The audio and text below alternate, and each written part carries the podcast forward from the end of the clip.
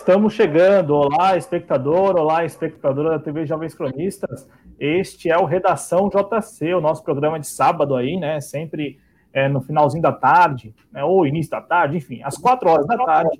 É, nos sábados estamos aqui com a redação dos Jovens Cronistas, né? Com os cronistas que fazem parte do nosso projeto e que ao longo da semana publicam textos lá em jcronistas.com, nosso portal. É, nesta edição do Redação JC, né, estamos transmitindo também para o nosso Facebook, né, para o facebook.com/barra jcronistas, a nossa página. Então é importante que você que está nos assistindo pelo Facebook mande a sua mensagem. Basta comentar aí embaixo, mandar sua opinião, enfim, né? Se, se quiser divergir da gente, faça isso, divirja, mas com respeito, sem, sem xingamento, tá legal? Neste programa, nós contamos aqui com a participação de Ulisses Santos, que é o nosso cronista, ele que é colunista é, sempre às terças-feiras, enfim, tem a coluna ali sobretudo, e também o Jonas Carreira, que é nosso editor de política lá em Brasília, e que também assina uma coluna em nosso site, a coluna é, Notas do Cotidiano. Bom, no Twitter e no YouTube vocês já sabem, né? É, é também dá para comentar, dá para participar do chat, dá para mandar a sua mensagem, dá para deixar o like, enfim, é muito importante que você se engaje, é, não apenas neste programa, mas no projeto, então é, por meio destas lives você se engaja, você é espectador e você é espectador. Bom, o programa de hoje tem como tema, pelo menos o primeiro tema, é este embate aí entre a Lava Jato, né, os integrantes da Lava Jato, principalmente a Lava Jato de Curitiba, porque você tem aí é, sessões né, da Lava Jato, né, para não falar facções, então, sessões da Lava Jato aí estaduais, né, e, e a PGR, né, a Procuradoria-Geral da República.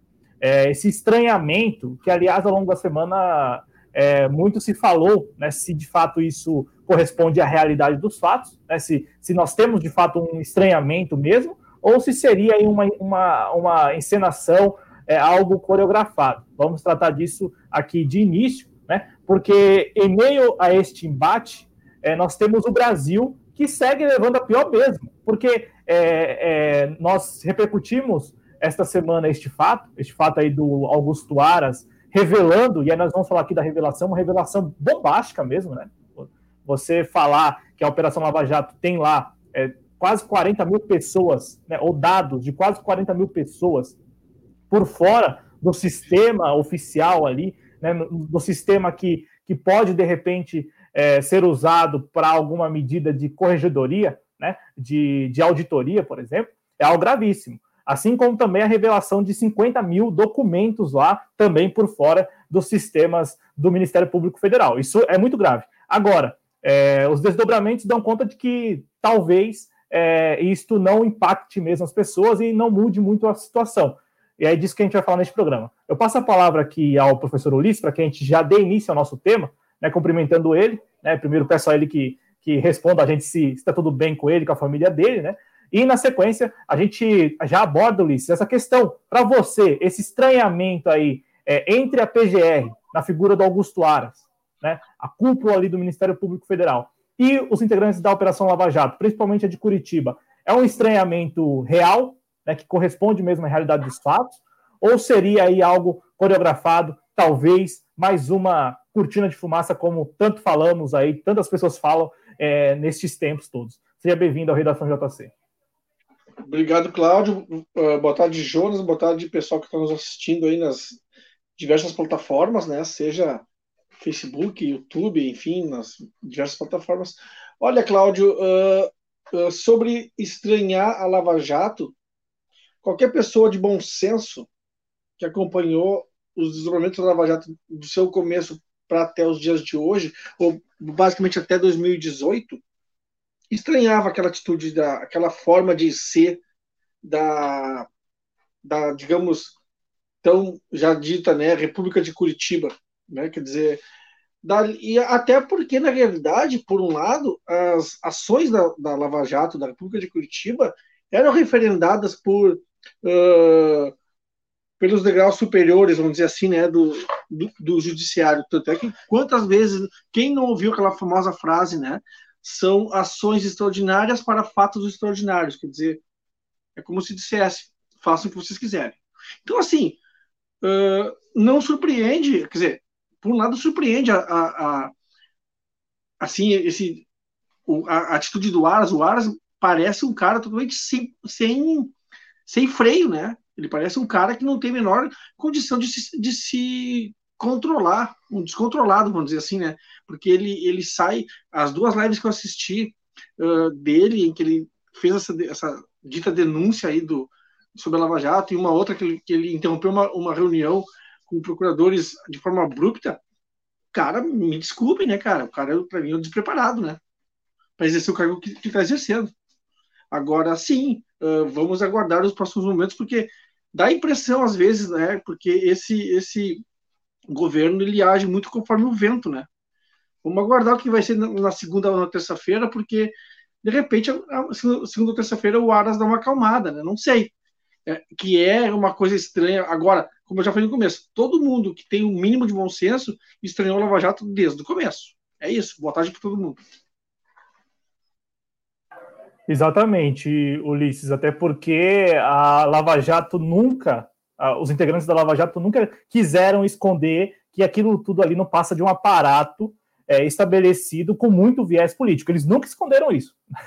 É, nenhum dos procuradores, nem os, de, nem os delegados, é, nenhum deles lá, nenhum dos integrantes da Operação Lava Jato, principalmente a de Curitiba, né, a, a seção de Curitiba, é, nenhum deles escondeu que estavam ali exatamente cumprindo uma agenda que tinha como objetivo e tem como objetivo, é, de repente, aí se estabelecer como uma força política mesmo dentro desse tabuleiro. Agora, uma coisa é, é, é verdade. A Operação Lava Jato, quando ela surge lá em 2014 e ao longo desses últimos anos, ela. Primeiro que ela é ad infinito, né? Você não sabe quando isso vai acabar. É, os procuradores continuam sendo os procuradores da Lava Jato seis anos, sete anos, oito anos já. Né? O Deltan Dallagnol está lá desde 2014, então seis anos como um como coordenador da Operação Lava Jato em Curitiba, né? O Deltan Dallagnol. E, e também tem um outro aspecto que também é verdade. A, a Operação Lava Jato, desde o seu início, ela não respeita a hierarquia do Ministério Público Federal. Né? Ela, ela, ela passa por cima dessa hierarquia. Ela, ela, manda, ela mandou já várias vezes um dane-se a, a, a, essa hierarquia.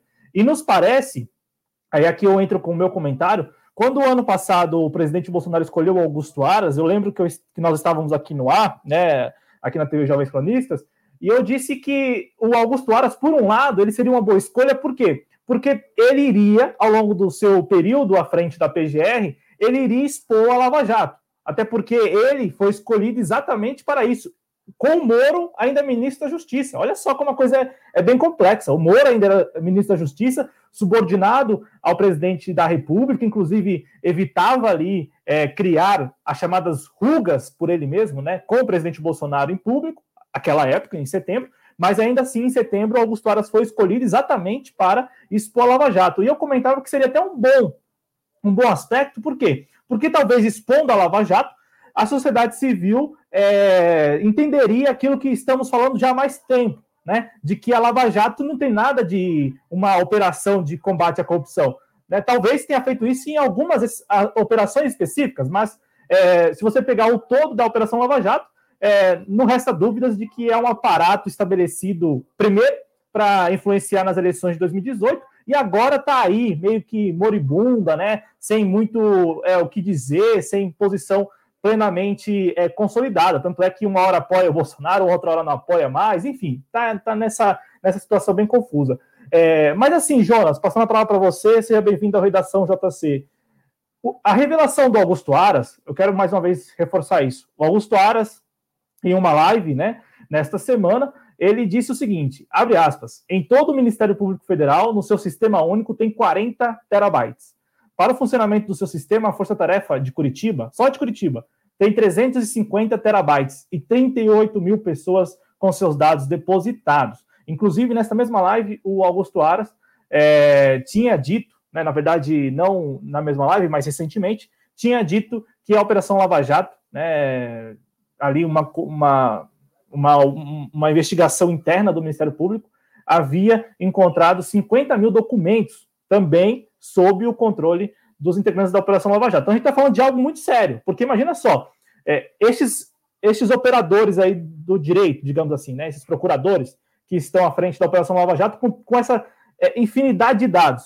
Inclusive, Ulisses e Jonas, a gente brinca, a gente, eu brinquei essa semana que é, tem mais terabytes na Operação Lava Jato do que aqui na Santa Efigênia, talvez, né, que é um centro comercial dedicado à venda de HDs, de aparelhos todos eletrônicos.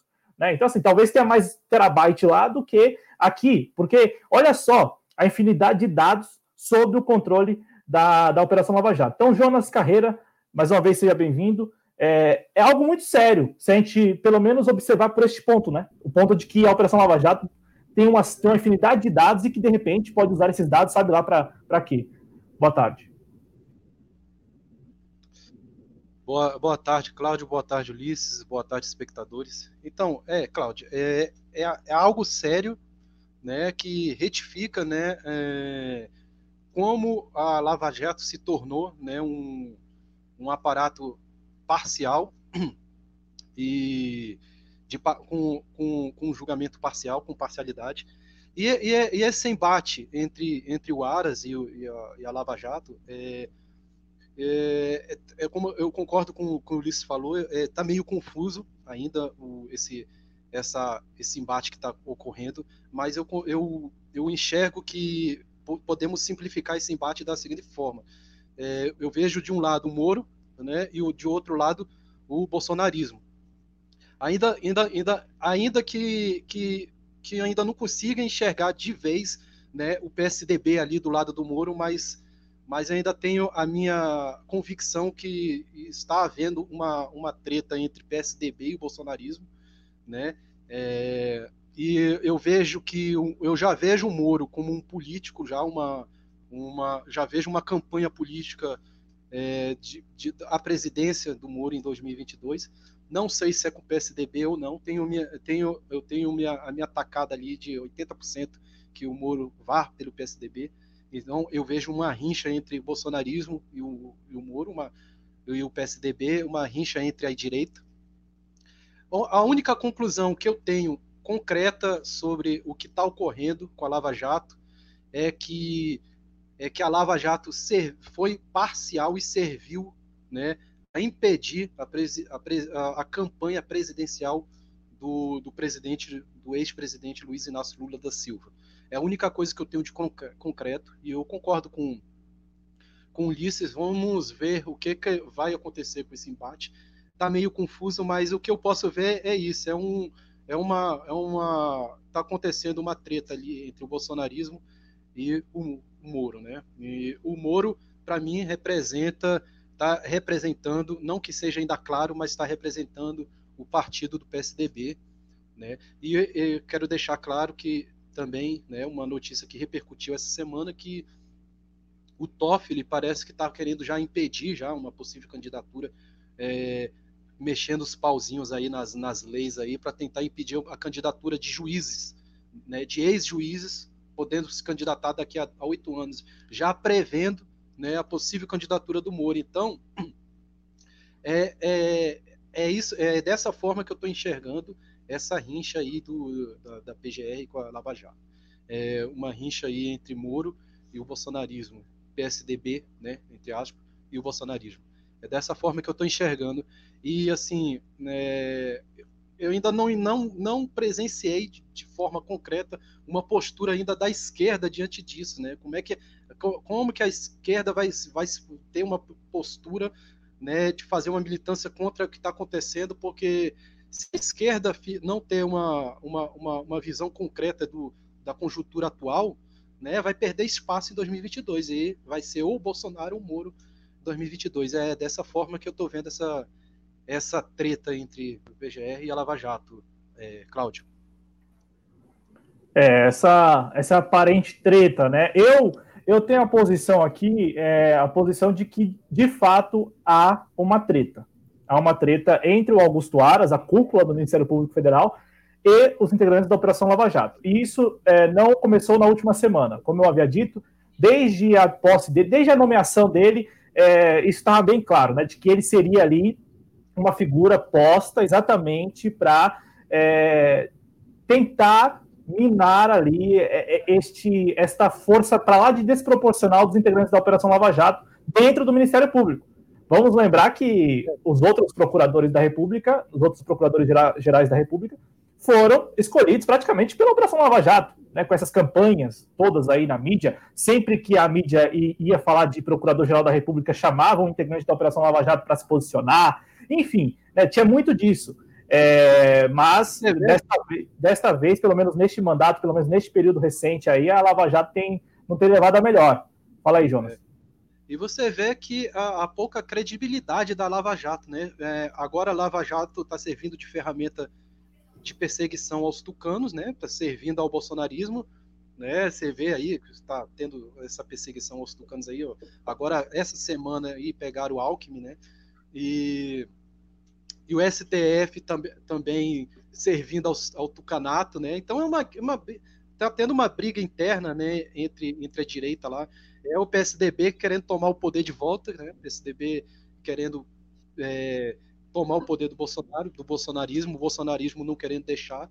E é, é, é, isso que eu falo, que tem que ter uma postura da esquerda agora, nesse momento, de combate, né? A, a, ou então de, de, de tentar enxergar essa conjuntura, senão a esquerda vai perder o espaço. Enquanto a esquerda ficar tendo essas brigazinhas internas, né? É, vai, vai acabar perdendo esse combate, vai ser 2022 ou Moro ou Bolsonaro. Então, aí, aí, aí dessa forma, é, vai ser o caos, na minha opinião. E, e a tal... eu sempre achei que. É, desculpa aí, Ulisses. Eu sempre achei assim que o, o maior malefício, né, o maior malefício para mim, na minha opinião, né, lembrando que está fazendo aniversário hoje, né, é o juiz Sérgio Moro. Ele é o maior maléfico de tudo, e é, é esse, é esse que é que para mim é o, é o mal, é a origem de todo o mal, né? É o lado negro da força todinho. Então, eu acho que o combate é contra ele e sempre fui contra ele. Por favor, Ulisses, você ia complementar Não, algo? Eu só, ia, eu só ia complementar o que o Jonas estava falando, que é a tal. Uh, a, que ele, ele ressalta né, que a gente tem que exigir que a esquerda tem uma, um, uma forma mais aguda de, de, de responder a essas. De, de, mostrar, enfim, de botar para a rua essa, essa, essa contradição da, do campo da direita, né?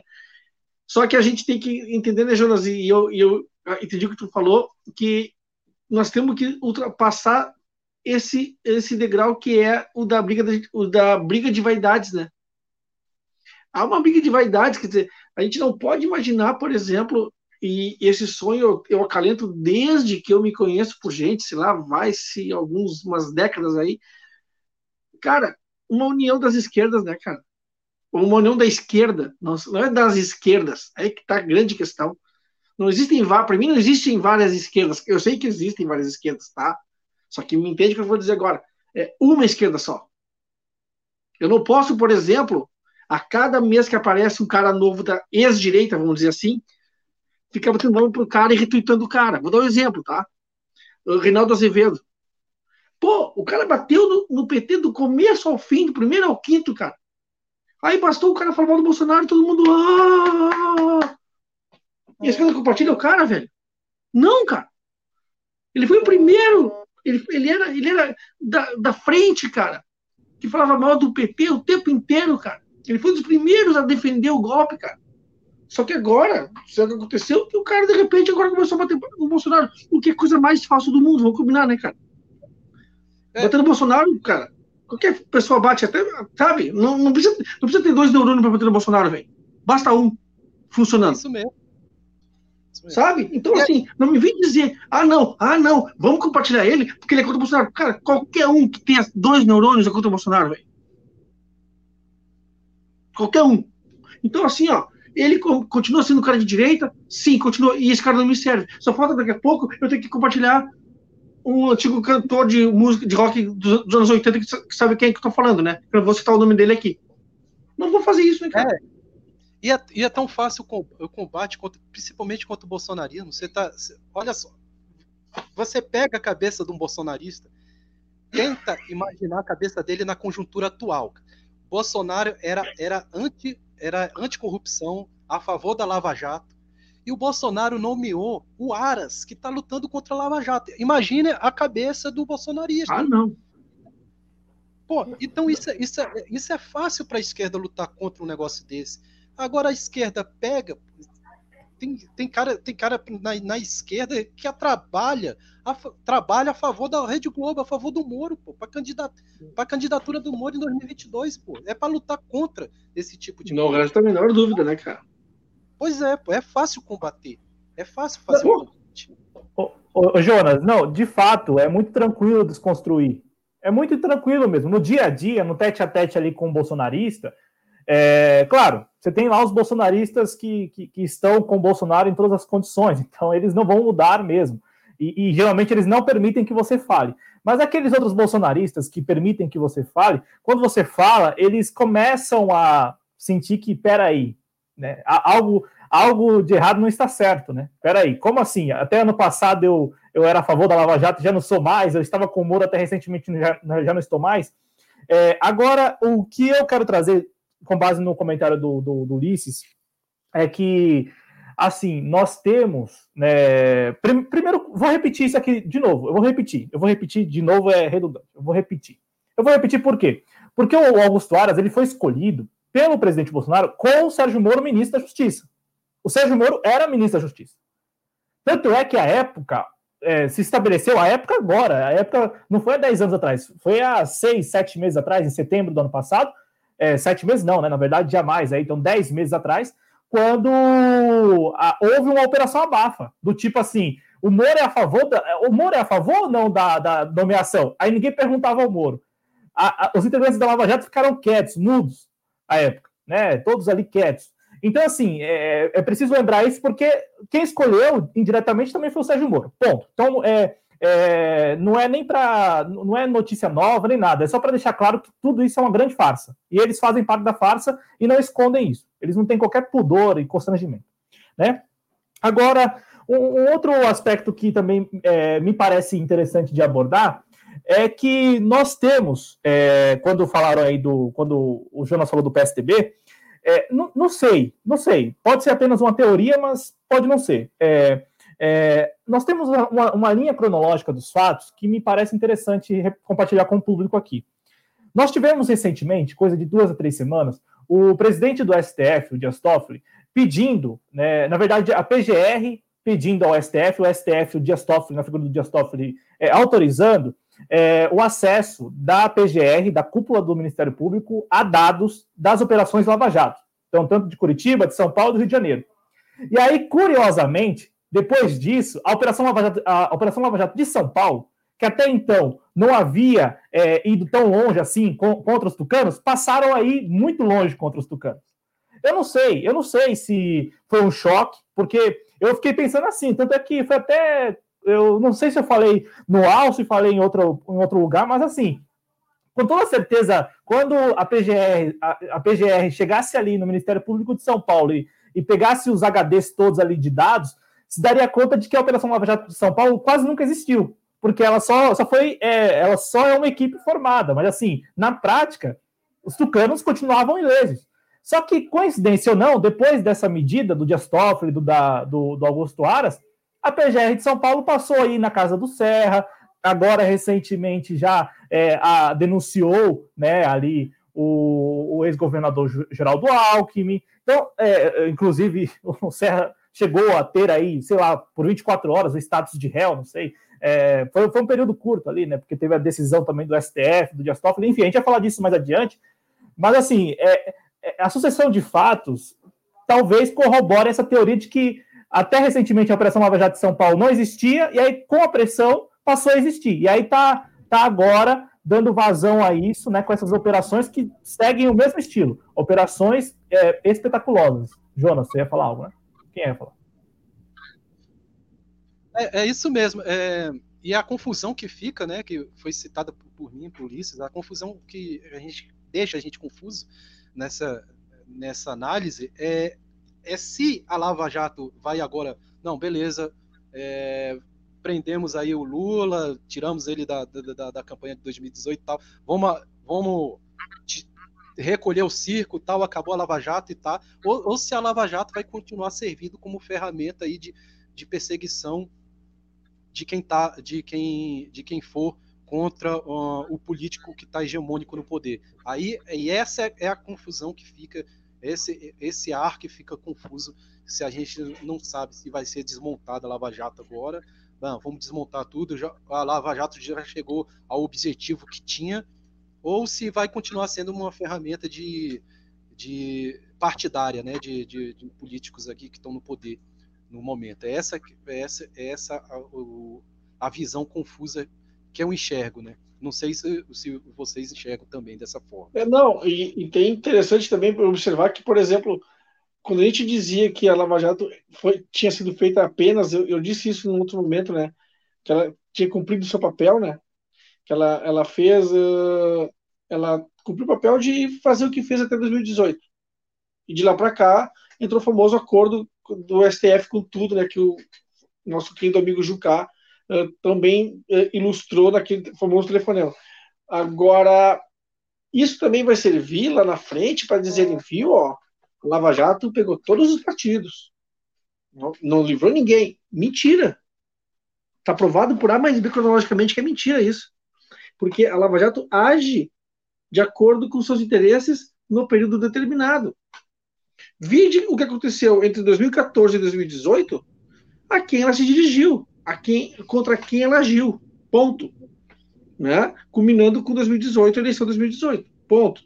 Aí tu tens de maneira super. Eu, eu imagino, Cláudio, falou agora do, Lava Jato em São Paulo, eu imagino assim, uh, em, em 350 terabytes né, de, de, de documentos, né, de, de, de, dados, né, uma pastinha lá, escrito assim, PSDB, aí tu clica tem um arquivo só. Ou, ou tu clica e abre assim, esta pasta está vazia. Sabe? É um pouco isso, né, cara? Sabe?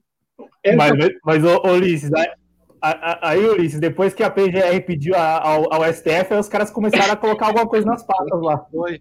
Ah, não, não, podemos, não podemos esquecer né, o, o, dedo imperialista dos Estados Unidos, do FBI, dentro da Lava Jato. Sem é, dúvida. Não, não, pode esquecer isso, que tem, tem, ainda tem isso, né? Que esse dedo, dedo do, como se não, que, né? há, há, anos atrás era visto como, nossa, esse pessoal da esquerda é conspirador, não sei o que e tal. Aí tá, tá tudo mais claro ainda, né? É o dedo tá da. Provadíssimo. Pois é. Mas, ô, ô Ulisses, agora eu quero, quero, te perguntar isso, porque foi até algo que o Jonas me lembrou agora. Ele tinha falado na primeira intervenção sobre isso. É, Ulisses, vamos lá. A Operação Lava Jato, né? Pra, até porque nós colocamos no título também que o Brasil segue levando a pior, porque o Brasil segue levando a pior de, e, e assim, coincidência ou não, é, sempre, sempre o Brasil leva pior. É, mas com a Operação Lava Jato, nós temos o um aprofundamento disso. Né? O Brasil levou a pior, a pior dez vezes mais com a Operação Lava Jato, porque nós tivemos ali tudo que é, tínhamos alcançado em condições ali tecnológicas mesmo, né, de capacidade e tudo mais, nós tivemos isso destruído assim em poucos anos. E, e, assim, com o aval da Operação Lava Jato e até com a Operação Lava Jato sendo homenageada por isso. E aí entra o aspecto que o Jonas trouxe agora, né, do papel da Operação Lava Jato em é, diretamente, não dá nem para falar aqui indiretamente, mas diretamente é, incorporar uma agenda que é uma agenda que é muito bem vista por aqueles que competem com o Brasil. Então, por exemplo, você pega os Estados Unidos da América, é muito interessante desestabilizar internamente um país que tem aí, ou tinha, inclusive, foi algo que falávamos aí em alguma oportunidade sobre o Leonel Brizola ter aquele espírito de que nós precisamos rivalizar com os Estados Unidos. Então, por exemplo, é, para os Estados Unidos, é, somos um rival, ou deveríamos ser, deveríamos ser observados dessa forma. Só que nós aqui internamente não compreendemos assim, ainda mais agora, né, com essa lógica é, de subordinação. Minha pergunta a você, é, Ulisses, é: a Operação Lava Jato ela já nasce desse, desse jeito, ela nasce com, com este objetivo, o objetivo de desestabilizar uh, o contexto político interno do Brasil, ou ao longo do período se viu ali uma grande janela de oportunidade para os Estados Unidos e, e aí houve a cooptação. A minha pergunta ela vai mais ou menos porque o Jonas trouxe esse aspecto agora e também no início, na primeira intervenção, ele fala mais ou menos assim: olha, né, a Operação Lava Jato meio que se perdeu com o tempo, algo do tipo. Então, é, a sua avaliação, é, Ulisses Santos, a respeito disso, ela já nasce com, com esse espírito né, de uma operação que vai, de fato, o objetivo dela é desestabilizar o país e, com isso, é, facilitar é, ali, de repente, negociações, articulações geopolíticas, ou não. Começa como algo, de repente, assim, um, uma grande, um grande experimento corporativista, né? Ali os procuradores assumindo a frente e tal. E aí, do nada, meio que se torna uma, uma janela de oportunidade. É, Cláudio, na realidade, o que, que eu vejo é o seguinte, ó. Vou imaginar assim, ó. Vamos ser bem assim, diretos e honestos, tá? Uh, ninguém aqui entre nós que está nos assistindo, ou entre nós três aqui, é a favor da corrupção, certo? Ponto. Definição, né? Pétrea, né? Quer dizer, ninguém aqui é a favor de corrupção, todo mundo aqui é contra a corrupção. Ponto. Ok? Ok. Passado esse, esse passo, vamos para o seguinte. Uh, é interessante que se faça alguma coisa contra a corrupção? Sim, é interessante. Ok? Ponto. Todo mundo fechou com esse acordo? Fechado. Só que tem detalhe. Uh, tu tens uma situação em que ela começa a perder o seu rumo, ou melhor, ela começa a ganhar áreas de uh, situação hollywoodiana e espetaculosa quando a mídia transforma aqueles subprocuradores, aqueles procuradores, aquele juiz da primeira instância em alguém, cara. Eu vou repetir aqui a frase que eu disse no começo da minha intervenção, lá no começo do programa. Uh, eram fatos extraordinários que permitem medidas extraordinárias. A, a, frase é mais ou menos essa, e alguém disse isso, não lembro se foi alguém do TRF4, ou alguém, alguém, algum juiz em algum lugar disse isso, tenho certeza. Uma frase com esse, com esse nível de, de, de, de raciocínio. Ou seja, liberou, galera, faz o que for, o que for possível sabe? A partir dali, tu transforma em astros da, da imprensa, em astros da mídia, os juízes que deveriam ser juízes isentos, que a gente sabe que não são, que demonstraram que não são. Por exemplo, o que, que foi o julgamento no TRF4 do Lula? Foi julgamento aquilo? Vamos ser honestos, não foi. Foi um julgamento com, com votos iguais, lidos quase em, quase em uníssono. Quer dizer, então, assim, a gente tem uma situação em que. Ah, e, e outra coisa que eu, que eu ia esquecendo de falar. A Petrobras, tecnologicamente no mundo, ela é dada como uma grande potência. Todo mundo sabe disso. Ora, havia interesse externo de, de, de destruir uma estrutura como a Petrobras? Claro que havia. Tanto é que a Petrobras hoje tem dívidas externas gigantescas. Né? Ela tem uma situação de terceirização muito grande internamente. Agora, ela tem uma tecnologia. A, a, única empresa no mundo que, consegue fazer o que faz no pré-sal é a própria, é a própria Petrobras. E teve que se vender, e se vendeu áreas do pré-sal a preço de banana. Então, assim, e ela já tem culpa no cartório? Evidentemente que tem. Só que por quê? Os caras deixaram uma situação em que era importante um, um ataque à corrupção? Claro que era. Ninguém aqui é a favor da corrupção, ninguém aqui é maluco. Agora, o problema é que tu teve os caras que começaram a crescer, a, a se achar super, super homens midiáticos, uma força midiática muito grande. Ó, oh, cara, quando o cara vira capa de todas as revistas, ele vira adjetivo, sinônimo de honestidade, e tu é juiz. Cara, quando o juiz é contra ti, velho, como é que tu vai esperar um julgamento honesto, um julgamento, um julgamento correto, isento? Fica difícil, né? E, e isso explica, em parte, é, o que o Jonas falava agora sobre este momento da Operação Lava Jato. Não é que não sabem o que fazer com a Operação Lava Jato, sabem muito bem o que fazer com a Operação Lava Jato, que é desmontar.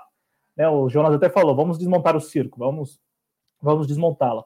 Então, assim, é, é sabido que este é, é, o momento de começar a desconstruir, a desmontar a Operação Lava Jato. Só que quando o Ulisses traz este ponto, que é, é uma máxima verdadeira deste período da Operação Lava Jato, de que nós temos ali é, super-heróis, né? aquela ideia de luta do bem contra o mal, então você tem os super-heróis, é, o corporativismo é muito forte. Então, neste momento, a resistência é: eu sei que querem nos desconstruir, desconstruir este aparato, mas nós não vamos permitir. Então, há essa resistência. Então, o Deltan Dallagnol, ele é puramente corporativista quando ele fala, não é que está ali é, com a incumbência de combater a corrupção. Não, é porque ele perderá o posto de coordenador daquilo que até pouco tempo atrás rendia a ele capas é, em revistas semanais. Então, assim, é essa compreensão de que está muito perto de perder, né, mesmo é, aquele, aquilo que sustentava, ou é que sustentava, acho que já no passado, não sustenta mais, porque o Doutor Leal já é um tanto mais, já é bem mais irrelevante do que era até pouco tempo. Doutor Laiol, fala aí, fala aí, Deixa, deixa eu me intrometer no teu comentário, deixa eu te, te, te, me atravessar. Para mim, ele não é relevante, para mim, ele está sendo escondido. Porque ele, até pouco tempo atrás, ele era a voz número dois da Lava Jato. E agora, não é que está sendo, tá sendo escondido, ele não estão dando ele o espaço, entendeu? Por que não estão dando ele o espaço? Ele perdeu o interesse? Perdeu esse interesse a, na figura dele? Ué, até pouco tempo atrás ele era o cara? Ou o segundo cara? A questão é, é essa posição da mídia, né? É, e a é, mídia eu, culpa disso. É, não, não, sobre isso aí eu vejo da seguinte forma: eu vejo que estão guardando ele. Né? Por quê? Porque é, ele, neste momento é um momento difícil para a Operação Lava Jato. Talvez, talvez não, é o pior momento da Operação Lava Jato. É o momento em que estão sendo expostas a, a, a estão sendo expostos os elementos que, que sustentam a farsa. É, nós temos essa questão dos dados, que me parece muito grave, né? Uma integrantes da Operação Lava Jato com dados ali, uma infinidade de dados, isso me parece é, muito assustador, porque nós temos aí é, é o par-estado, né? É, é, é, um grupelho pegando dados, sabe lá de onde, de quem, e reunindo esses dados para fazer o quê? A primeira coisa que vem à cabeça é para extorquir, né? Prática de, de, de extorsão, de, de ameaça, de passar um fio e falar assim: olha, eu tenho aqui informações sobre isso, sobre aquilo, sobre aquilo outro, então olha lá o que você vai falar de mim, olha lá o que você vai falar de nós, olha lá como você vai se comportar é, sobre o meu projeto, sobre a minha iniciativa, enfim, sobre o meu trabalho.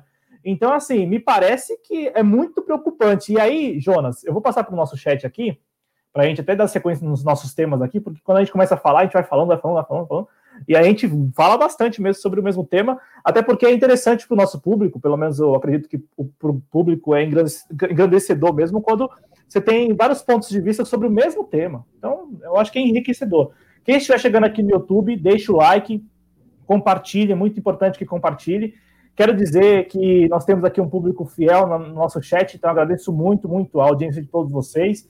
É muito importante quando nós entramos no ar aqui e mais do que o número ali, né, de tantas pessoas assistindo, nós temos pessoas no chat comentando, repercutindo, nos escutando e, e mandando de volta, respondendo. Então a Eliana Cesário aqui, nossa membra, nossa sócia, ela que também faz ponte aí com entrevistados, enfim, está conosco aqui no chat, dando boa tarde. O Adriano Garcia, nosso editor, está aqui também dando viva, boa tarde, compas.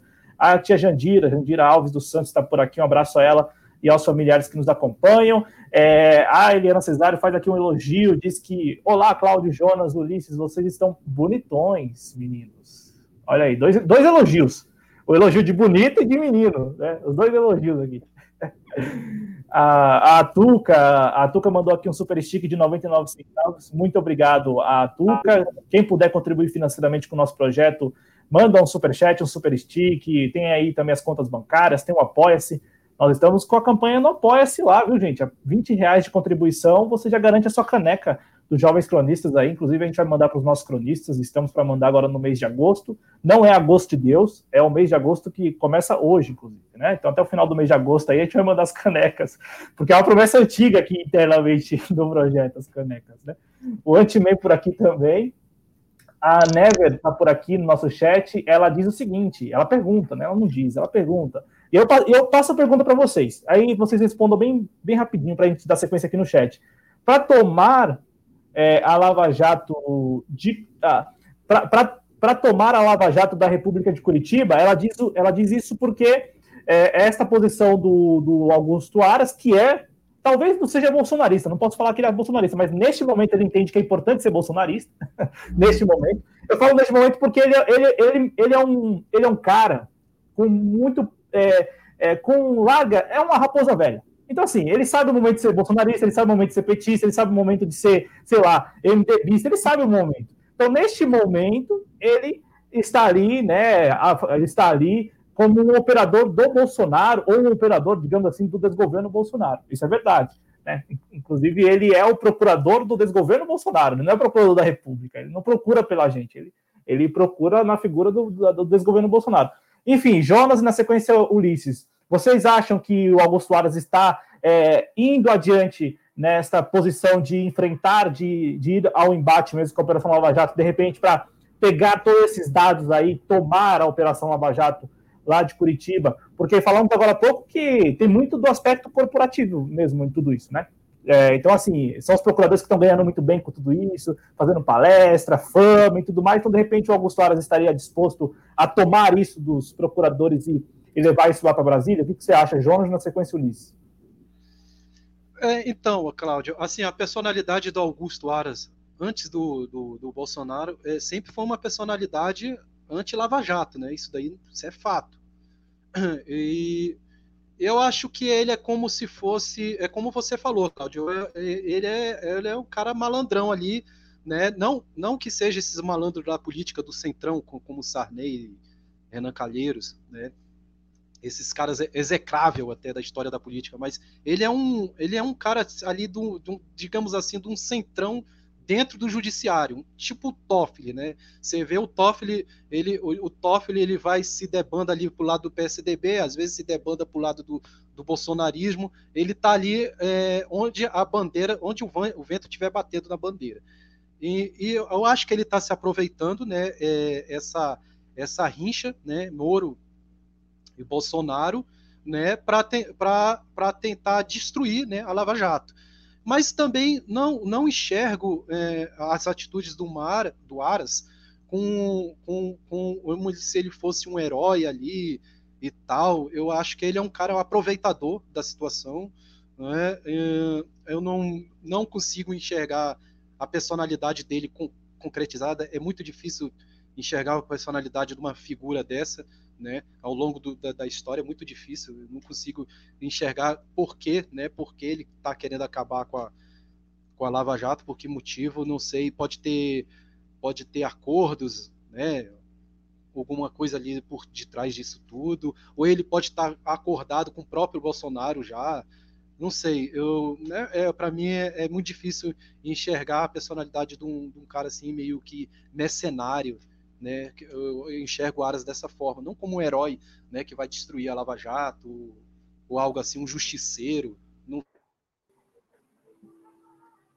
O Jonas caiu aí, por favor, Ulisses, na sua avaliação, o que, que você acha que o, que o, o Augusto Aras quer com tudo isso? Vamos entender assim, ó, uh, existe uma coisa meio dicotômica, sabe, envolvendo o Lava, a Lava Jato e o Bolsonaro, né? É, eu me lembro muito aquela famosa frase: quem chegou primeiro, o ovo a galinha, né? É uma coisa meio assim. Ok, que a Lava Jato chegou primeiro depois do Bolsonaro, mas o Bolsonaro se retroalimentou da Lava Jato e a Lava Jato impulsionou o Bolsonaro e aquela coisa, quer dizer, as coisas meio que se misturaram. Alguns dizem que o Bolsonaro é, é resultado da Lava Jato, né? Eu já não tenho tanta certeza assim. Agora, uh, é importante entender que será que o Bolsonaro entendeu que, botando Aras, ele disse assim: ah, quer saber, a Lava Jato para mim não interessa mais? Ou será que vai, ele vai, como disse, como tu mesmo disse, né, Cláudio, quer, trazer para Brasília as informações da Lava Jato, os quase 400 uh, eh, terabytes de informação, para fazer o quê? Sabe? Quer dizer, com esses dados. Né? Quer dizer, eu lembro muito bem que faz algumas semanas atrás uh, a, se, saiu, foi notícia, né, que a Lava Jato uh, teria do, doado, proposto uhum. uma doação de algo em torno de, de algo em torno de 500 milhões, parece, de reais para ajudar na, na, questão da pandemia, né? E que o governo não aceitou. Peraí, cara, como assim? O dinheiro da Lava Jato não, não, não seria. Para onde é que vai o dinheiro, o dinheiro que, a Lava, que a Lava Jato recupera? Fica com ela? Fica com os procuradores? Aí eu me lembro, por exemplo, daquele fundo que eles teriam, cria, teriam pensado em criar com o dinheiro arrecadado, recuperado pela Lava Jato, né? Tem muita coisa que tá errada aí, cara. Esse dinheiro que eles arrecadam não pode ficar com eles, né, cara? Pelo menos eu, eu, eu aqui falando como leigo, até o Guilherme podia estar aqui para nos ajudar. Para mim é uma coisa meio. Uh, nesse ponto está errado, né, cara? Agora, me parece também que o, que o Bolsonaro, tipo assim, ah, já conseguiu o que eu queria, agora vou tratar de de, de, de seguir a vida. Mas quando eu vejo os dois campos da direita se pegando, Lava Jato e, e, e Aras, leia-se Bolsonaro, eu me lembro uh, daquela famosa frase do, do uh, uma piada que tem, né, que termina que o, o garçom olha pro pessoal na mesa que, e fala assim, que se matem, sabe? Eu não dou muita bola, né, cara? São dois, são os caras do campo oposto ao nosso, entendeu, cara? Não, eu quero que eles se degradiem, entendeu? Eu quero assistir eles comendo pipoca na, na, no sofá de casa, entendeu? Porque eu acho que eles são. Mas é verdade, sabe? O Jonas está rindo, mas é verdade. Eles estão ali. Eles, primeiro, assim, eles são, são outro povo. Não são, não, não pactuam com o mesmo viés ideológico que nós. Portanto, estão contra, não são, não, não defendem as nossas bandeiras. Então, cara, eu quero que eles se degradiem mesmo, cara. Que haja uma luta ali que a autodestruição entre eles. Por mim, beleza, vou, vou assistir com pipoca. Jonas, não sei porque o seu áudio não tá, não tá chegando aqui pra gente. Vê aí, vê aí. Vê aí se. Não, não tá chegando, não. É, vamos, vamos tentar sair do estúdio e, e, voltar mais uma vez aí. Enquanto isso, a gente prossegue aqui. O Jonas vai só é, sair, entrar no estúdio novamente, né? Conduzido aqui pela produção, aí ele sai do estúdio, aí volta. E vai lá e volta, um cafezinho. Vai, é, tomo café aqui nos estúdios da, da TV Jovens Cronistas, é brincadeira, viu? É, então tá aqui. É, não, senão o pessoal vai falar, pô, ele vai sair aqui, tem. tem pô, os caras tão grandão, tem até, tem até estúdio já pro papai. não, eu ia, falar, eu ia falar que tem um contra-regra aqui, tem de repente um rock aqui com a gente, acompanhando. Sim. Jonas, Jonas é, nos escuta? Fala aí. Voltou, agora sim. Então, compartilho, compartilho do mesmo sentimento aí do Ulisses aí. Eu quero esses caras aí se, se, matando, se degladiando aí nessa briga aí da, entre a direita. Oh... Ah, e aproveitando aquela fala, do, a fala do Ulisses, desculpa aí, Cláudio, é, sobre uh, uh, o objetivo né, da Lava Jato de desconstruir né, as nossas riquezas. E, e o Ulisses tocou né, no, no, no, no, ouro que nós tínhamos em mãos, que era o pré-sal, né? E isso daí foi claro, né? A, a Dilma tinha pegado o lucro do pré-sal e desviado para a saúde e para a educação. O que é que aconteceu depois do golpe? Aconteceu a PEC da morte. Estamos vivendo isso agora. A destruição da, da saúde agora, agora, agora estamos tendo consequência do golpe tudinho. Então isso tudo é claro para a esquerda. Isso tudo é claro para a militância de esquerda lutar contra isso. É muito claro é, os objetivos que tinha Lava Jato, os objetivos que tinha o, o senhor ex-juiz Sérgio Moro, os objetivos que ele tinha de destruir o Brasil. É claro isso, é muito claro para a esquerda. Então é, é, tem que deixar essa, essas briguinhas internas. Né? É, vamos escrever receita de bolo, a receita de bolo para o futuro do Brasil. É, não, não, precisa, o Brasil não precisa de. Ô, é Jonas, Ô, Jonas, é, exatamente, só para eu estou te interrompendo porque eu acredito que eu possa é, é, comple, não, é nem complementar, na verdade é inserir algo aí e você continuar falando, porque aqui no chat lembraram, por exemplo, da iniciativa da defesa do ex-presidente Lula em solicitar lá na Suíça os documentos da Odebrecht que mostrariam que os integrantes da Operação Lava Jato é, falsificaram mesmo documentos, provas, ou manipularam provas, ou é, tiveram acesso a provas, elementos falsificados por parte da Odebrecht. Enfim, é esta a história, é este o, o, a, o enrosco aí. É, eu, eu coloco isso aqui na roda porque você falou muito de esquerda já aqui, né? Falou na, na, primeira intervenção, na segunda intervenção, voltou a falar agora, porque eu também acho que não é nem esquerda, mas assim, quem se coloca de maneira crítica ao desgoverno Bolsonaro tem que se articular minimamente e expor que tudo que falávamos há anos estão aí é, os elementos para isso, para expor isso. Pra, tipo, ó, olha, ah, falava da Operação Lava Jato. Tanto é que falou aqui nesse programa de destruir a Operação Lava Jato, eu fico imaginando a audiência rotativa que passa por aqui e fala assim: os caras estão falando de destruir a Lava Jato, olha lá, não sei o quê.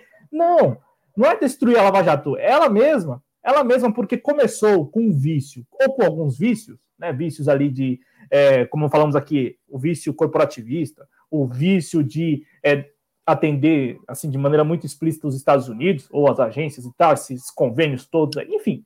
É, por ter esses vícios, a Operação Lava Jato vai se desmontando com o tempo. E chegou o momento dela, né? Assim, é o momento de desmontá-la mesmo, como vocês falaram. Então, assim, é, você não acha por exemplo, se, se a defesa do ex-presidente Lula está indo lá à Suíça, de repente pode vir a ter acesso a esses documentos que mostrariam, mais uma vez, mostrariam é, na prática ali que a Operação Lava Jato foi uma farsa, pelo menos no que diz respeito ali às, às investigações sobre o ex-presidente Lula, né? Então, assim, é, só, talvez, é, não sei se é somente nessas operações, mas, enfim, documentos falsificados. Olha só, uma operação de investigação de combate à corrupção que se vale de documentos falsificados. Isto seria bombástico. Nesta última semana, nós estamos aqui repercutindo, quase uma, quase uma hora repercutindo, as revelações do Augusto Aras, expondo que existe um Estado paralelo na Operação Lava Jato. E mostrando, olha, tem, esse, tem, esse, tem essa quantidade infinita de, de número, de dados, de informações que a gente não sabe de onde veio e não sabe como que eles conseguiram. E eles têm. É, então, assim, Jonas, você falou de esquerda. Não seria interessante, então, a esquerda ou os críticos ao desgoverno Bolsonaro reforçar isso, passar várias demãos? Olha, nós falamos que é uma farsa porque tem isto na Suíça rolando e tem isto aqui no Brasil que mostra que isto tudo aí, né, a Operação Lava Jato é uma grande farsa e que é um aparato, assim, para-estatal.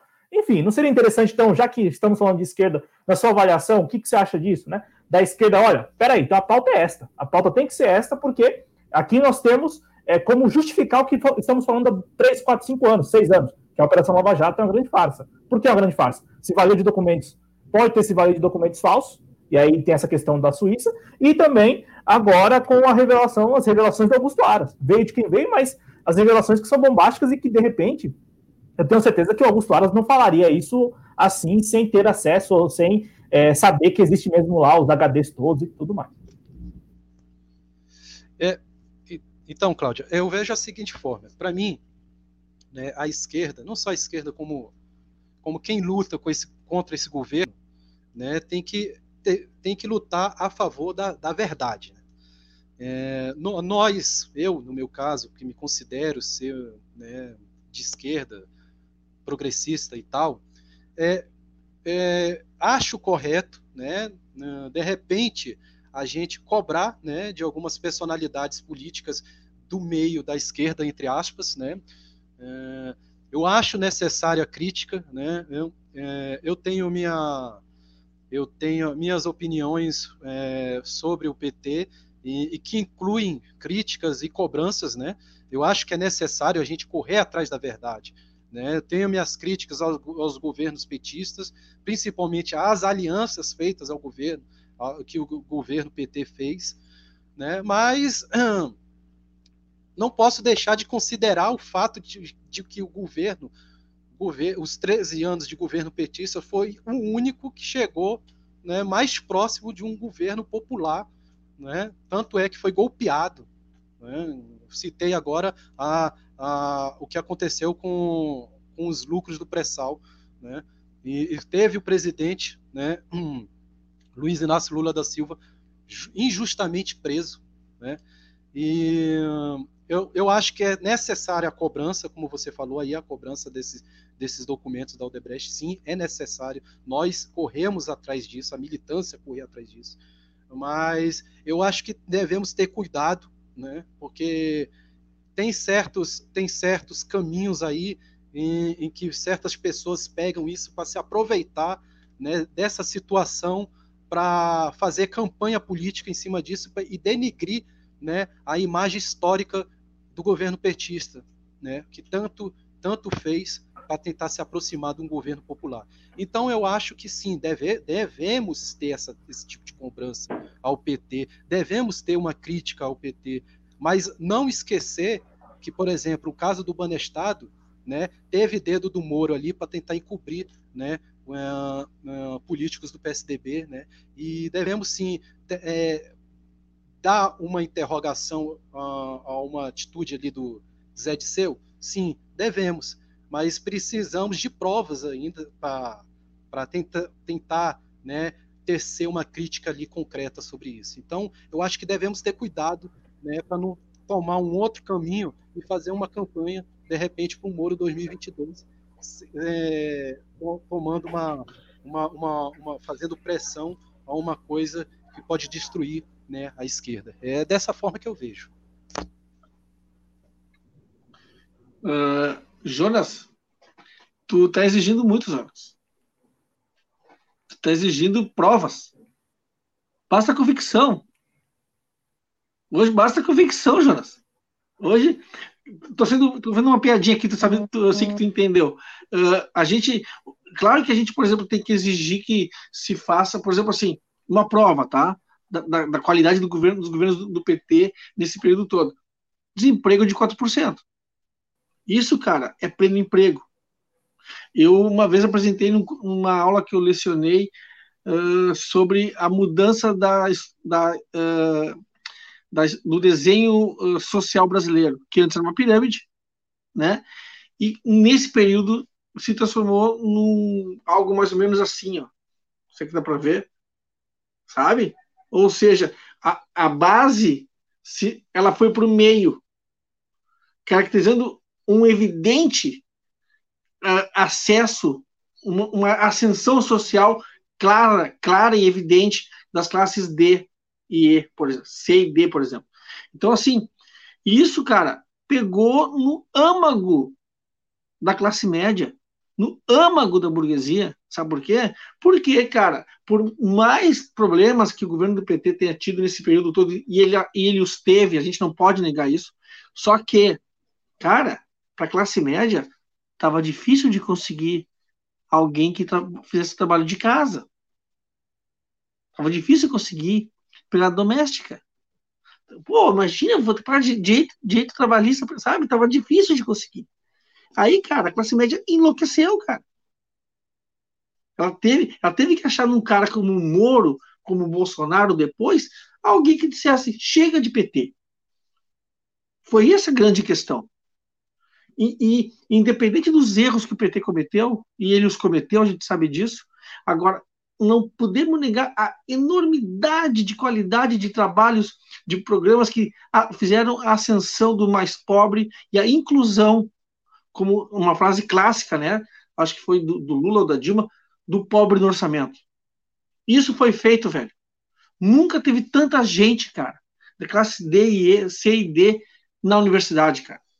Por exemplo, aí, aí adoram dizer o seguinte, ó. Ah, mas uh, o, o, Enem já existia antes. O Enem vem lá do Fernando Mas, cara, a, a, estrutura do Enem naquela época era mínima, era ínfima. Tu populariza o Enem a partir do governo do Lula. Sabe? É isso que, que falta. E, e, e aí falta para a esquerda o quê? Propaganda, velho. Mídia. Ter um canal de mídia e dizer, ó, é assim, foi assim, dados, cara. Isso a gente não faz, cara. É, eu, eu, eu sinto, e assim, é, para até a gente passar aqui para outros temas, e até outros temas que tem tudo a ver com o que nós estamos falando aqui, é, para não entrar muito nisso aí, é, eu vejo, assim, minha, minha, minha posição, né? Eu vejo que neste momento, né, nós precisamos, e eu tento fazer isso no dia a dia com as pessoas mais próximas, né, com pessoas que, que topam conversar comigo, porque eu não sou aquela, eu não sou daquelas pessoas que chega falando, eu sou das pessoas que ficam quieto na minha, se chegam falando comigo, se conversam comigo, eu converso. Se não conversar, eu só fico apenas no cumprimento. É, no cumprimento, tá legal? Tá legal? Só para falar isso, porque senão fala assim, não cumprimento, não, eu, eu, eu cumprimento as pessoas. E, e aí, é, as pessoas que topam falar comigo, eu tento começar do zero mesmo, partir do zero. Do tipo assim, é, governo existe para administrar, para gerir, para estabelecer políticas públicas. Ponto. Aí, eu, aí a partir daí, eu começo a falar o que seria é, o ideal de governo, né? E, e trazendo para questões práticas do dia a dia. Por exemplo, se o professor Luiz lembrou do, do, do pleno emprego, ou dos 4% né, de desemprego que tínhamos em 2014. Hoje nós temos 13, isto o que o IBGE alcança, até onde o IBGE alcança, 13%. É, desde 2017, ou desde 2016, ou até mesmo desde 2015, vamos colocar desde 2015, não há, não há nenhum programa de estímulo ao emprego, programa nacional, não há. Aí, aí, aí veja só, o que, o que espera o país que não tem qualquer programa mínimo de estímulo ao emprego? Mais desemprego. Ué, se, se espera que as pessoas fiquem empregadas sem ter programa nenhum, pô, então tem algo aí, né? Mais uma vez, né? Tem algo aí né, que não está certo. Então, é, eu, eu tento falar assim com as pessoas. Então, eu evito até fazer essas comparações, porque o Jonas lembrou agora pouco o governo Dilma. De fato, o primeiro mandato da ex-presidente Dilma Rousseff foi uma coisa, o segundo mandato foi completamente outra. Não apenas porque tivemos lá a questão do Congresso, mas porque a própria presidente Dilma Rousseff tomou posições Inclusive, boa parte da militância foi muito crítica por isso, porque ela tomou posições. Ela se colocou É, e aí eu não quero nem fazer essa contextualização histórica, porque senão a gente volta muito no tempo e, e, e fica batendo nisso e não, não, muda muitas coisas. Então, assim, ela, mesmo, ela mesma tomou algumas posições. Ela mesma, por escolha. E aí é o seguinte, a estratégia dela, do governo PT, segundo mandato Dilma, muito específico, veja só, muito específico. Né? Não é assim, governo do PT ou governo petista. Não, o segundo mandato Dilma Rousseff, pá. Primeiro mandato, primeiro mandato do Lula, segundo mandato do Lula, enfim.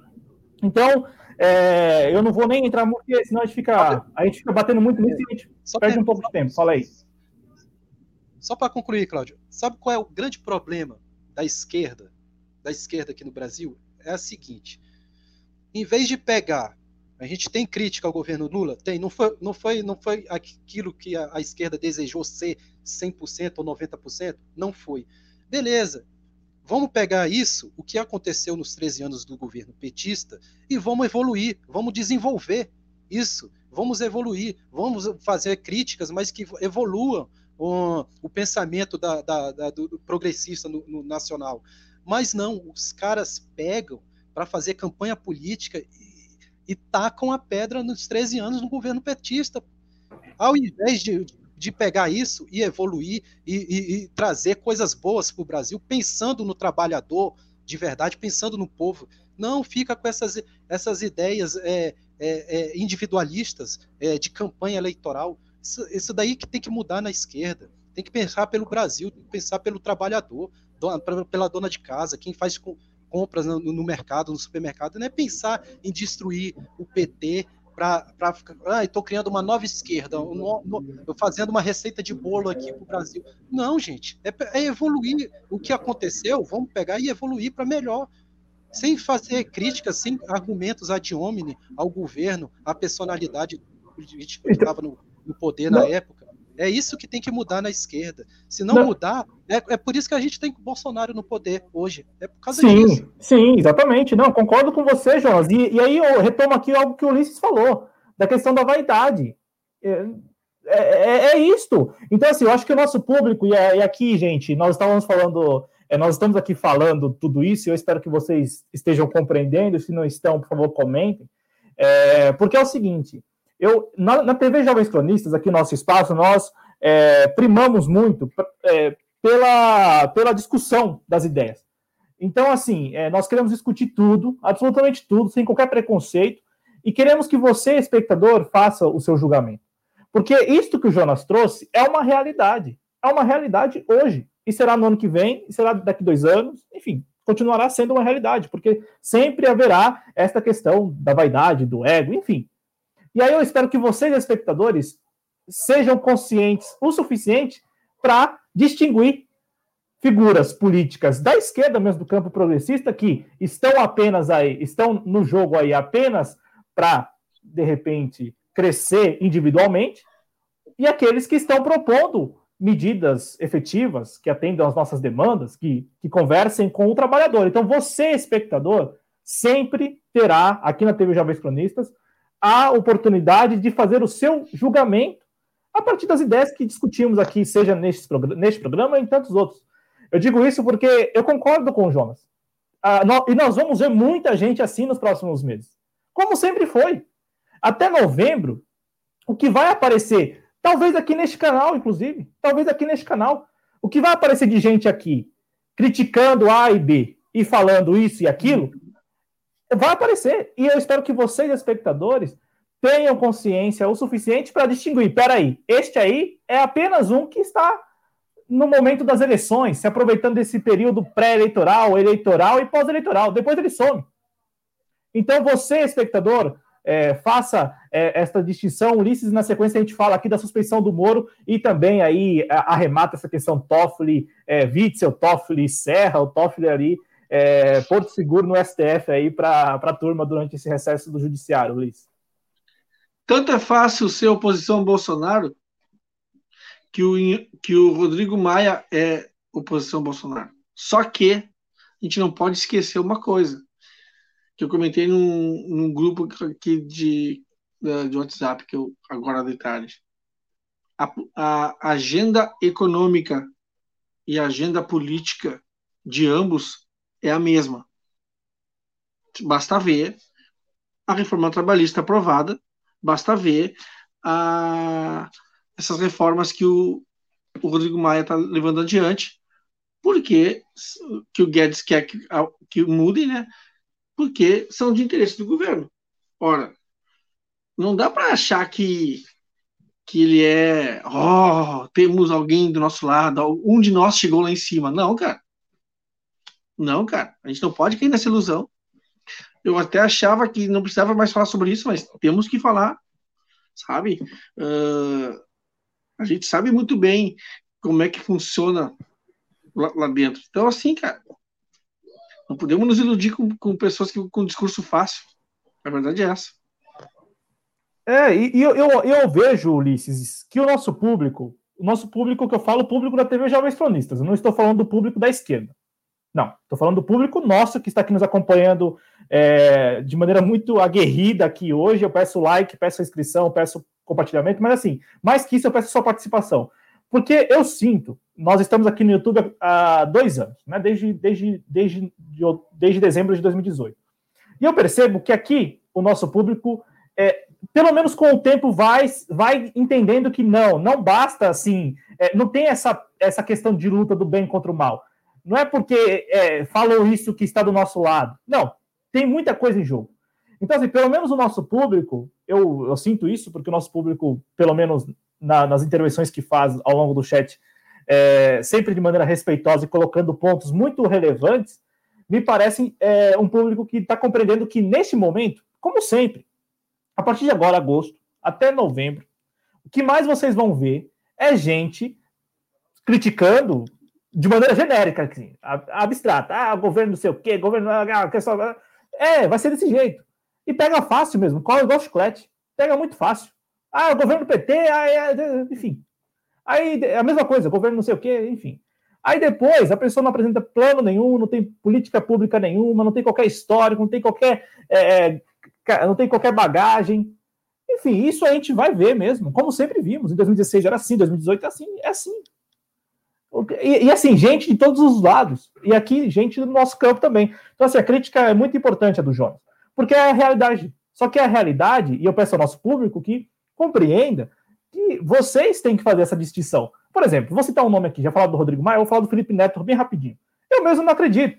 Simplesmente eu não acredito. Assim como falar do Reinaldo Azevedo aqui, eu acompanho algumas vezes o Reinaldo Azevedo, mas eu sei muito bem que está ali por nicho de mercado. É nicho de mercado. Ué, não é, não, é, não é nicho de mercado? Não tem tanta gente seguindo o Felipe Neto, não tem tanta gente seguindo o Reinaldo Azevedo. O Reinaldo Azevedo tem audiência enorme aqui. Mas também por quê? Porque do outro lado, sabe quem está escutando? É o bolsonarista escutando a Jovem Pan aqui em São Paulo. Porque no mesmo horário está lá a trinca de bolsonaristas é, da Jovem Pan. Então, assim, é, é concorrência, é, é, é uma lógica de mercado. Não tem nada de, é, olha, me dei conta. Não. Ele está fazendo, está cumprindo o papel dele lá, enfim, o trabalho dele. Então, assim, é, eu, eu não acredito muito nessa questão de bem contra o mal, de, olha, agora. É, vou citar também o nome aqui, Atila. É, é um grande profissional, enfim, a gente acompanha, mas, sabe, não tem por quem deusar, olha isso tudo. Não. É mais um brasileiro, assim como nós. Olha só aqui, a gente aqui discutindo, tendo uma discussão em alto nível. O Ulisses no Rio Grande do Sul, o Jonas em Brasília e eu em São Paulo. E a gente tentando bater um papo aí sobre o Brasil. O Brasil que é, é o nosso, é de todo mundo, é desses 200 e poucos milhões de pessoas. Não é apenas do, do Rodrigo Maia, não apenas do, do não apenas do, do Reinaldo Azevedo. Enfim, é o Brasil de todos nós. E a gente tenta, é, aqui de baixo, como a gente fala, né? Aqui de baixo, porque nós estamos no contato com o povo mesmo. A gente sabe no dia a dia as dificuldades. A gente sabe porque a gente vive. E não precisa nem ficar se vangloriando disso, não. A gente não gosta disso, não. Ô, Jonas, você tem que sair, mas antes, quero te ouvir na sequência, Ulisses sobre essa história da suspeição do Moro, para a gente até arrematar esse blocão aqui sobre essa, esse blocão interessante que a gente teve. É... A suspeição do Moro, segundo o Gilmar Mendes, vai ficar para o pós-pandemia. Agora, agora sim, para além dessa questão, até um tanto folclórica, do tipo assim, não, vamos, vamos protelar mais. Né? O lance é, o, o Lula está pendurado, não tá? Porque o Lula está pendurado. Neste momento, o Lula está pendurado. O Lula, o Lula não é o, o, o Lula livre que tantas pessoas levantaram a bandeira aí no, no, no último ano. O Lula que nós temos hoje, o ex-presidente Lula, é um ex-presidente é, que é, infelizmente, um ex-presidiário. Tá lá, tá lá, né? É, é, forte falar isso, talvez, é, mas é verdade, tá solto. Tá solto e pendurado, porque o STF tá protelando no caso dele.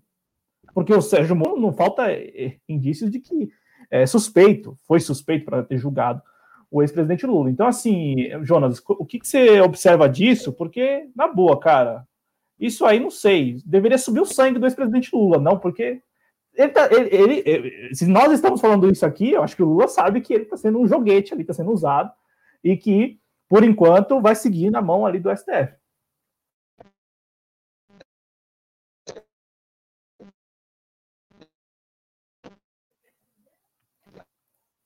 Ô, Jonas, o seu áudio, Jonas. Não sei. Não, não sei. A gente não está discutindo. É, e não tem buzina, é, não tem buzina bolsonarista aqui, viu? A gente não está discutindo mesmo. Não, não vai, não vai. Tem como sair e entrar novamente no estúdio bem rapidinho? Aí você já fala. Vamos lá, vamos seguir aqui com redação JC. A gente vai falar agora da suspensão do Moro, né? Porque nós tivemos daí ao longo da semana o Gilmar Mendes falando mais uma vez que vai protelar mais uma vez, inclusive aí com a possibilidade de de repente a suspeição ser julgada apenas apenas quando a pandemia passar, isso talvez se daria ali já com um novo ministro no pleno do, do Supremo Tribunal Federal, né, um novo ministro a ser escolhido pelo presidente da República, mas o fato mesmo que permeia toda essa história é o fato de que o ex-presidente Lula segue na mão ali do STF, por quê? Porque enquanto não se julga a suspeição do Sérgio Moro, o Lula continua sendo aí uma pessoa que passou por um centro de detenção, ainda que tenha sido a delegacia da Polícia Federal lá de Curitiba, e agora está em casa, mas ali é uma liberdade muito provisória, muito provisória mesmo, né? E aí eu, mais uma vez, eu peço, peço perdão aí se foi, se foi ofensivo, mas nós temos essa posição, esse, essa expressão que é forte mesmo, né? De um ex-presidente que passou por um. Não passou por um presídio, então eu fui até equivocado. Foi até equivocada a minha posição falando de ex-presidiário, porque não, como ele não passou por presídio, ele não foi presidiário. Mas um ex-detento, né? Pelo menos, Jonas Carreira. Então, é, apesar, apesar do, estar ocorrendo esses embates aí, PSDB, bolsonarismo, é, esses embates aí é, entre a direita, né, e, e existe, existe uma causa maior, né, acima disso tudo aí, que é a, a, a causa em manter né, o ex-presidente Lula é, ilegível, né, de, com ficha suja. Isso é claro, né? Então, é, apesar dessa briga toda, dessa, dessa, dessa tretinha entre Bolsonaro e Moro, uma coisa eles têm em comum, os dois, né? É manter um presidente Lula né, de ficha suja e, e, e o, o, STF né, faz esse jogo também, juntamente com o Gilmar Mendes. Então eu acho difícil, né, olhando dessa forma, eu acho difícil o presidente Lula voltar em 2022. Eu não vejo ele, ele ele infelizmente eu não vejo o PT aí é, é, fazendo um, a volta do Lula em 2022. Eu, eu acho que é, enquanto enquanto tivermos é, o, essa forma política é, e esse e esse dedo do imperialismo dentro dessa da Lava Jato, enquanto tivermos essas ferramentas jurídicas partidárias dentro do, da, do Brasil, eu acho difícil um presidente como Lula, o ex-presidente Lula, voltar é, em 2022. Então, é, é por isso que eu falo, né, é, é, hora da esquerda, é hora da esquerda se juntar e começar a fazer uma, uma militância de verdade, verdadeira mesmo, para tentar derrubar, né, essa essa hegemonia política que é, tenta destruir, né, a, a memória de um, de um, de um governo que, tem, que chegou perto né, do, de um governo popular.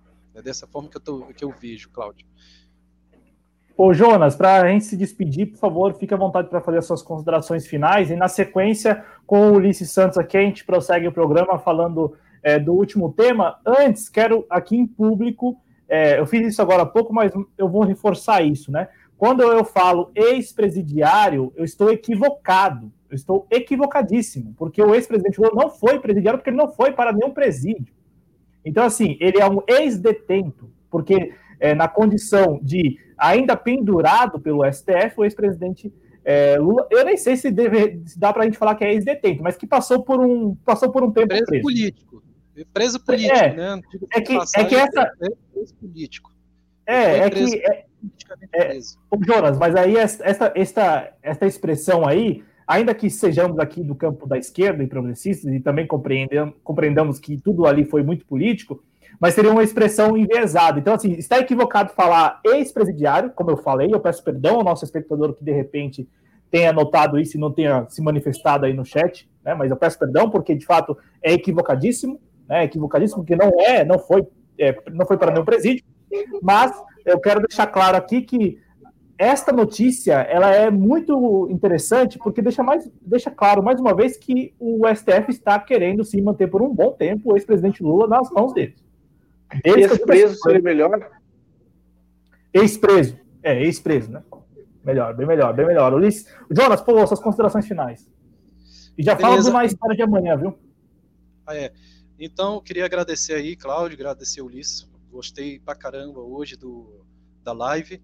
Né? Agradecer os espectadores, todo mundo que comentou aí, agradecer a Eliana Cesário pelos comentários, agradecer a todos que participaram aí do chat. Vamos fortalecer, galera, aí, o, o canal, o projeto Jovens Cronistas. E dizer que amanhã, né, 3 horas da tarde, às 15 horas, é, vai começar a segunda edição aí do Na História. É, vou trazer uma professora, né, eu quero trazer um, um, domingo uma professora, outro domingo um professor, revezando. E amanhã vai ser a vez de uma professora. E ela vai, a professora de História vai dar uma aula de Revolução Francesa. Então espero todos lá né, amanhã a partir das 15 horas. Enquanto a minha coluna, Notas do Cotidiano, é, ela ainda está no forno, ainda não saiu, era para ter saído ontem, é, não saiu, mas vou passar um spoiler dela. Eu vou falar sobre sobre é, essa essa apatia, né? Essa essa é, como como o brasileiro se tornou tão apático, né? Diante da, da pandemia, diante da, das mortes que, que ocorrem né, a cada dia, né? A cada dia estão presenciando aí é, dois brumadinhos, é, duas botkeys. Então, e o brasileiro tenho notado é, é, diante disso muito apático. Então eu, te, eu discuto isso na minha coluna sobre isso. Será que somos ruins ou será que somos é, a nossa cultura em acreditar em caudilhos? é, nos discursos dos caudilistas que fazem a gente ter esse momento de, de frieza. Então, é mais ou menos isso que eu estou escrevendo na, lá na minha, na minha coluna Notas do Cotidiano, e eu vou, pretendo postar ela hoje. Quem tiver aí uh, na minha rede social, vai, vai, vai, vai, vai ver aí a coluna aí, ou nas redes sociais do, do, do projeto Jovens Cronistas. E é isso aí. Exatamente.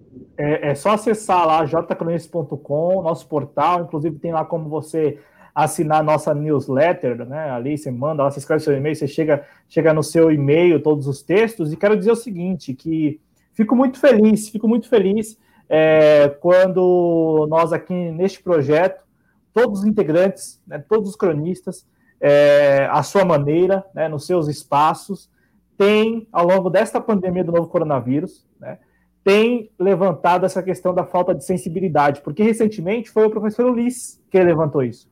Foi o professor Ulisses quem, em um texto, em um texto dele, falou dessa questão da insensibilidade. E aí agora o Jonas falando da apatia. E é importante isso, sabe por quê? Porque nós aqui na condição de cronistas estamos registrando este período histórico sem precedente algum. Este, este período histórico ele é único, único mesmo. E eu fico muito feliz quando a nossa equipe sem qualquer orientação prévia, sem qualquer nada, nada, por conta própria, porque sentem que precisam falar da falta de sensibilidade das pessoas. E se tem algo que nos marca em meio à pandemia do novo coronavírus aqui no Brasil, é esta apatia, agora o termo e a expressão usada pelo Jonas, mas que há duas semanas, eu acho, o Ulisses trouxe como falta de sensibilidade mesmo. Então, assim, é, é, é, é muito, muito feliz, eu fico muito feliz. Amanhã, né, fazendo jabá aqui, vendendo peixe do, do Jonas Carreira, Amanhã, domingo, dia 2 de agosto, às 15 horas da tarde, aqui na TV Jovens Cronistas, transmissão para a TV, para o canal no YouTube, né, para o Twitter e também para o nosso Facebook, o Na História, é, aí falando de Revolução Francesa. Então, é muito importante que vocês, espectadores, é, compreendam que este espaço aqui é um espaço fantástico. esse espaço aqui é fantástico, porque é um espaço em que a gente fala de absolutamente tudo, a gente dá risada, e a gente não, não fica aqui apenas lamentando e também não ficamos apenas em temas que não são verdadeiramente relevantes. Jonas Carreira, tenha uma ótima noite de sábado no medida do possível aí, viu, cara? Valeu. Obrigado, obrigado a todos aí. Até, até a próxima. Bom final de semana. Valeu, Jonas Carreira, ele que é nosso cronista, editor de política lá em Ceilândia, Brasília. Eu continuo aqui com o Ulisses Santos para ouvir o professor Ulisses Santos é, sobre o que falava agora há pouco o Jonas Carreira, que é, é esta notícia sobre a suspeição do, do Sérgio Moro. Isto está rondando lá, tá, isto está rendendo no STF desde o ano passado, Ulisses. E assim, mais uma vvez, é, inclusive o Moacir Surdo lembrou aqui, né? É ex-preso, exatamente, ex-preso. O, o, Ulisses foi muito feliz. Então, assim, mais uma vez, peço perdão, peço desculpas mesmo em público, não tem qualquer problema. O jornalista está aqui exatamente para isso, para errar e para acertar, e a gente erra mesmo. Eu falei ex-presidiário, está muito equivocado, né? porque não passou por nenhum presídio, então não tem como falar. É ex-preso, e aí, Ulisses, tem esse aspecto de que o STF, com essa decisão do Gilmar, Gilmar, Gilmar Mendes de protelar ainda mais, mantém o ex-presidente Lula ali na palma da mão deles. Por quê? Porque sem isso, o ex-presidente Lula não tem como se mexer tanto, não tem como se movimentar neste tabuleiro. O que, que você acha? Fala aí. Cara, é, é, é uma situação uh, que a gente tem que saber debater, né? Porque na realidade ele está numa, como tu disse, está numa situação de suspensão, né?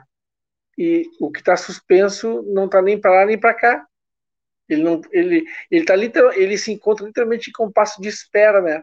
Ele não sabe que e, e esse compasso de espera pode durar, sei lá, mais dois anos, mais um ano, mais seis meses, mais sei lá, cara. Não depende da minha cabeça decidir isso, entendeu? Temos que saber primeiro da cabeça de quem depende. Aí tu vai descobrir o seguinte: ah, depende do o, o STF, o STF que vai julgar isso. Tu, imagina, tu sabe como é que são as sessões do STF, né, cara? Elas duram quase ad eterno, né, cara? Então, é uma situação, é uma incógnita, é uma eterna incógnita, né? Eu acho que, como disse o Jonas antes de sair, né? 2022 acho que já foi pro vinagre, eu acho. Não tem como esperar que, que isso se resolva até lá pelas inúmeras variáveis políticas que a que isso diz respeito, né? Uh, tu imagina só se de repente isso se resolve até em tempo hábil de ser candidato a 22, quer dizer, o, o, o, xadrez político ele se reage, se rearranja de uma outra maneira. Agora, no atual cenário, não. Agora, se acontecesse de ele ser, estar livre para ser candidato em 2022, nós teríamos outro teatro político no Brasil, outro cenário político no Brasil em 22, com certeza. Por isso está meio em compasso de espera. Fica tudo na dependência desta suspeição. E, e, aí, olha como as coisas são, né, Ulisses? Falávamos aqui sobre o, a PGR e levantávamos a suspeita, né, a possibilidade eventual aí, é, de todos esses dados aí serem usados para extorsão, né, para intimidar quem, quem ali é, tem seus dados mantidos pela Operação Lava Jato. Neste caso do STF, nos parece também que esta decisão de protelar ao máximo, vamos protelando, vamos protelando, é para manter o ex-presidente Lula ali um tanto tenso, né? Porque ele continua neste compasso de espera. Eu gostaria de te ouvir, Ulisses, porque é, também tem aí uma questão que é importante. Quanto mais se protela, mais se permite, mais se permite que a suspeição, de repente, olha ali, passou despercebido, venha a ser julgada pelo novo ministro do STF, que será escolhido agora no final do ano, pelo presidente da República, e que pode ser o atual ministro da Justiça, o André Mendonça, aquele das listas, da lista. Terrivelmente evangélico. O que, que você acha disso? essa possibilidade? Ah, cara, dramático, né? Dramático. Eu fico, eu me coloco no papel do Zanin, que é advogado do presidente Lula. Eu me coloco no, na, na, pele dele. Não, olha, cara, uh, é um cenário, um cenário que se avizinha terrível para as pretensões do Lula para 22, né? Ser menor dúvida. Se for um, se imagina, uh, tem acho que tem duas ou três futuras vagas em aberto, né, no STF, na sequência agora, em, com, muita breve, com muito breve, pouco espaço de tempo. Imagina, cara. Eu acho que tem que ser. Cara, eu não, eu não tenho. Agora que tu falou isso aí, eu não tenho muitas esperanças, não. Porque ao contrário, porque assim, né? Ao contrário do, dos governos anteriores, que escolhiam baseados em listas tríplice, a, a, bem, a bem que se diga, uh, que, que, se sabe, os únicos que, que obedeceram as listas tríplice foram justamente o, a Dilma e o Lula, o resto não obedeceu, nem o, próprio Temer obedeceu, o Bolsonaro nem bola dava para lista tríplice, ele mesmo já disse. Então tu imagina, né, cara? Para que lista tríplice se o cara, se o cara não, não vai pela lista tríplice? Né? É lamentável isso, né? Mas, mas isso aí para PGR, né? Porque para o STF o, o, presidente geralmente escolhe ali o que, aquele que, pelo menos no primeiro momento, garante a ele que vá que vai. Mas ali... o STF também não é baseado numa lista? Não, não, não. O STF não? É, é a bel prazer do presidente, imagina só. Eu achei que fosse baseado numa lista. Então, então me, me, me equivocei no comentário. Não, de qualquer maneira, eu... é. é. lamentável que se vá pensar num cara que seja, como o próprio Bolsonaro disse, né, terrivelmente evangélico, né? Ô, ô, ô Ulisses, e aí, é, até algo que a gente conversava bem antes de começar o programa, e eu acho que é interessante te ouvir também, é, a possibilidade de ser o André Mendonça esse cara. O André Mendonça é o atual ministro da Justiça e é quem, desde que assumiu o Ministério da Justiça, tem ali é, coordenado ou ao menos facilitado é, ações internas, né, próprias do Ministério da Justiça contra críticos a, a, ou opositores. Aqui eu não falo de oposição porque falar que o, o policial antifascista é oposição, não sei. Ué, o movimento ele é crítico ao desgoverno. Né? Oposição seria os parlamentares que de repente têm como votar lá no Congresso Nacional e votarem contra mesmo. Agora, nós que estamos aqui fazendo comunicação social e repercutindo fatos sob a perspectiva de uma perspectiva crítica ao desgoverno Bolsonaro, somos oposição. Mas, enfim, é, eu te ouvi sobre isso, porque há essa possibilidade de ser o próprio André Mendonça escolhido aí em novembro. Na, na realidade, o que, que tu tem é, por exemplo, uh, há uma confusão, né? Eu, eu, vejo uma confusão bem clara nisso tudo, que é confundir ser ministro da Justiça com ser advogado, né? Para mim, o André Mendonça é advogado do Bolsonaro. Ele age defendendo o governo. Quer dizer, não é uma coisa. Não, não vejo uma postura republicana de dizer, não, ó, sabe? Tem uma condição de republicanismo. Não vejo republicanismo na, nas atitudes dele, muito pelo contrário. Essa lista que foi feita dos, dos policiais e antifascistas é uma vergonha. Uma vergonha. É aquela coisa, né? Como eu coloquei, uh, comentei com, os, com conhecidos meus, se tu é contra o antifascismo, cara, completa a frase, tu é. Se tu é contra hum. o anti, tu é o que o anti é contra, né? Se tu é contra uh, o antiburguês, porque tu é burguês, né, cara? Se tu é contra o antifascismo, porque tu é fascista, né, cara? A verdade é essa. Se não por definição, por, por atitude. A verdade é essa. É lamentável. A atitude desse, desse, desse ministro que tem essas, esses posicionamentos, cara. E ele, e ele não tem a menor vergonha, né? A verdade é essa, né? Mas votou-se, né, cara? Votou-se nessas pessoas, né? Ou nesse presidente que está fazendo isso aí. Temos que fazer uma luta democrática e vencer no voto. A verdade é essa. É, e aí, é, Ulisses, você falou 2022, eu quero aqui trazer para o nosso, nossa, nosso programa, antes agradecer aqui o super stick da Maria Bernardes e também o super chat do Amoaci Surdo, é, antes aqui também de compartilhar um comentário que veio aqui do chat, quero compartilhar um outro comentário é, que a Never trouxe lá no início do programa, é, em relação à, à entrevista do Augusto Heleno para a TV Record, né, para a Record TV. É, eu, eu assisti a entrevista e é aquilo, né? Aquela entrevista que você assiste, você sabe que tudo aquilo ali foi previamente combinado, né? É, é o jornalista que interrompe no momento correto, que dá a palavra ali, sabe? É, falta a palavra para você, eu venho, te ajudo, te escoro e você se vale da, da, do termo, mas enfim, para além dessas questões, eu, eu vi como muito importante a entrevista do Augusto Heleno, à Record TV, porque ele expõe de maneira assim, não, é tudo desse jeito mesmo, ponto. E, e, e, ele fala, em dado momento, sobre. Olha só, né? Eu falei isso sem querer no programa, mas é algo que talvez é, inconscientemente eu tenha falado porque eu assisti a entrevista esses dias. Luta do bem contra o mal. Porque há um momento lá em que o Augusto Heleno fala exatamente isso. Nós estamos. É como se fosse uma. Ele fala assim, né? É como se fosse uma luta do bem contra o mal. E neste momento, o bem, que somos nós, estamos vencendo é, o mal. Olha só, ele fala isso. É, em relação a a segurança cibernética, Ulisses, em relação a, a monitoramento mesmo, a controle, é, evitando, e ele fala isso, todos os dias a gente trabalha duro lá para evitar que os nossos inimigos venham nos desestabilizar. E aí ele aponta assim, né, pro nada, assim, os inimigos.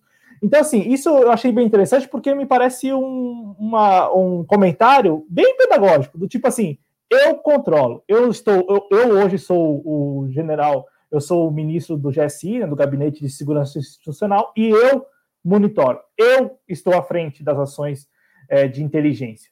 Eu falo isso porque às vezes a gente é, te, vê companheiros zombando do Augusto Heleno, zombando do tipo, não, ele é um cara forte, né, um tiozinho forte lá, pelo menos dentro da dinâmica deles lá, é um tiozinho forte. Fala aí, Ulisses. Não, realmente o, o Augusto Heleno a gente não pode. Uh, é, o grande problema, Cláudio, que a gente é que se cai às vezes numa, num discurso de menosprezar o adversário. Né? Não se pode cair nessa, nessa esparrela de achar que, ah, é só, como tu disse, é só um tiozinho. Não, cara. Ele não tá lá à toa. Ele não tá lá impunemente. Ele tá lá com propósito. E tu pega o histórico dele, tu vê que o histórico dele é bastante uh, robusto, vamos dizer assim, né? Então, é, ele, ele atende a um, a um, a um discurso, a um, a um, projeto, né, cara? A um projeto. Então, eu acho que não se pode desprezar uma figura como Augusto Leandro, porque ele está lá e ele é, muitas vezes, a voz do governo, né? Essa é a verdade. É, o, problema é que às vezes ele é a voz do, do governo obscuro do desgoverno Bolsonaro. Eu fico pensando, tipo, que loucura é isso, né? É a segunda camada. Imagina só, se tudo isso que nós vemos é caótico, imagina só a segunda camada, a camada, né? O que está por trás. Ô, Ulisses, cumprimento aqui o Hélio Seidel, uh, o Zenini Banda MP3 de Oricuri. É, cumprimento também aqui a Liz de Luz. Cumprimento também quem chegou mais aqui, a Mirtes Cohen. É, antes, aqui a Ana Teixeira, que está conosco já há algum tempo. Agradeço a audiência dela, agradeço também a audiência aqui da Luísa Vigueira. É, quem mais por aqui? Deixa eu ver para passar um comentário para o Ulisses, um comentário que veio aqui do chat para a gente repercutir. A Raquel Sampaio conosco também por aqui, estava pelo menos, né? Não sei se ainda está por aqui, mas muito obrigado pela audiência. O Paulo Henrique Neto de Alcântara também por aqui, muito obrigado pela audiência. O Jorge Lúcio Espínola também com a gente aqui dando boa tarde. A Ana Marques, o companheiro Denis Pinho, Denis Pinho da Tripalho, tripalho.com.br, nossos parceiros aí da Tripalho camisetas, né? Mas a gente nem fala mais camisetas porque a Tripalha é mais que isso, né? É mais do que uma estamparia. A Tripalha está aí como um movimento mesmo nestes tempos obscuros, né? Então, ah, por aqui também o Moshi ou a Moshi Dayan, caipiras de pé vermelho, super-heróis de canalhas, né? Em relação lá a Sérgio Moro, Deltan Dallagnol e a turma toda lá de Curitiba. O Ulisses, o Moacir Surdo comenta aqui, e aí a gente pode sim dar um tempinho e falar sobre isso, que na sequência a gente encerra com o último tema. O Moacir pergunta se nós aqui acreditamos que o Lula, já que falamos de eleições 2022, o Lula consegue votos suficientes. Uh, e aí ele, ele pergunta também: se os seguidores não teriam carreado seus votos para o Fernando Haddad, para a figura do Fernando Haddad? E aí eu complemento, Ulisses, para você também falar. Você falou de 2022. Quais são as suas expectativas para 2020, para novembro, de, uh, novembro que se aproxima? Primeiro eu vou responder a, a, assim, primeiro sobre o Moacir, né, a questão do, do, Lula. Não é tão matemática assim a coisa. Não é porque uh, ele sugere o voto em A, B ou C que esse A, B ou C vai ter migrado automaticamente os votos que eram, né, aquela, vamos dizer que ele aquele grupo de votos, de votos que seriam do Lula vão para ele. Não vai, a coisa não funciona dessa maneira. Tanto é que tu tem diluído, tanto é que tem, por exemplo, em 2018 a figura do Ciro Gomes que entrou no mesmo foco de votos e roubou e pegou para si muitos votos que seriam do, do Haddad. Uh, quanto a 2020, cara, para mim, uh, vou usar, vou repetir a palavra que eu usei agora há pouco, é uma extrema, enorme incógnita. Para mim, não sei, não tem, não vejo nenhuma, não sei que tipo de, de eleição ou de, ou de resultado vai sair de uma eleição que se, uh, se caracteriza pela um cenário altamente pandêmico, né, cara? Porque nós estamos em, vamos ter uma eleição em meio a uma pandemia, quer dizer, vai ser em novembro, ok, mas mesmo assim, não, não vejo, não consigo visualizar nada assim próximo de, de cenário político. É, é, é, uma enorme interrogação, cara. Na realidade é isso. Eu não sei nem bem, não sei muito o que dizer. Na verdade é isso. É, eu também tô assim, é, nós, nós estaremos aqui juntos, né? Acompanhando de perto, conversando, é claro, com pré-candidatos, candidatos e tal.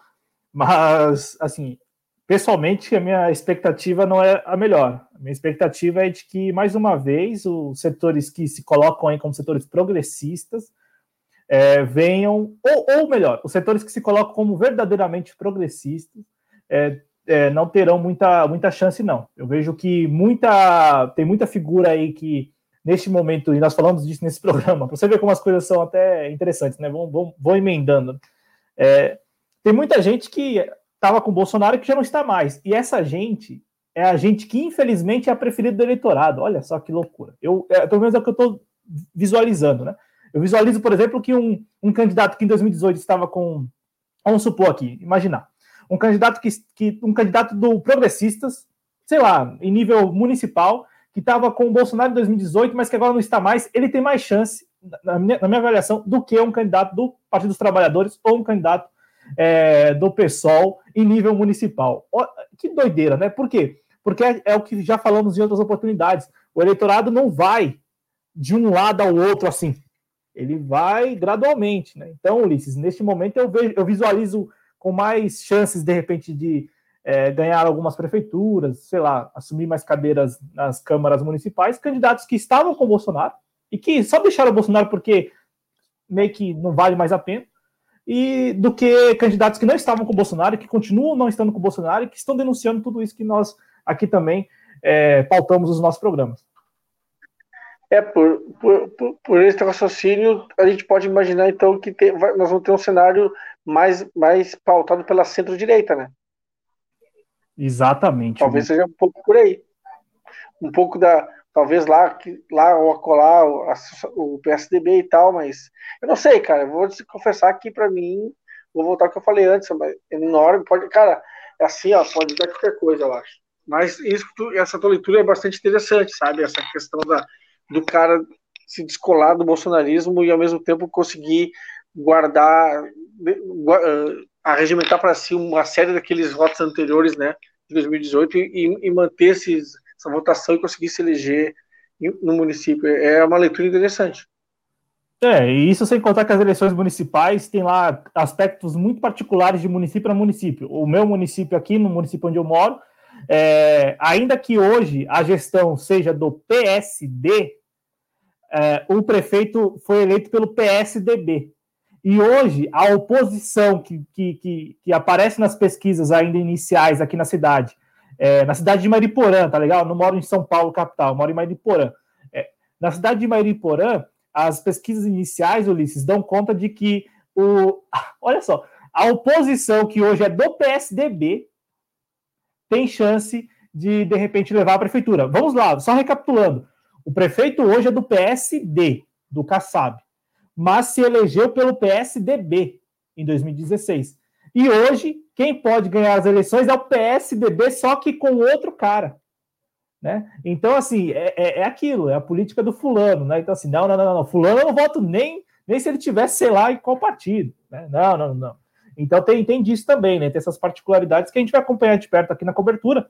É, o, Ulisses, para a gente encerrar aqui, tem um tema que acho que é interessante a gente abordar para encerrar mesmo. Os caras estão fugindo, Ulisses. Os caras, que eu digo assim, os caras aí, os caras que defendiam o Bolsonaro, ou defendem o Bolsonaro, defendem. Vamos lá. é, rapidinho aqui. Luciano Hang, ele continua bolsonarista. Ah, mas ele falou na Veja. Que se dane o que ele falou na Veja.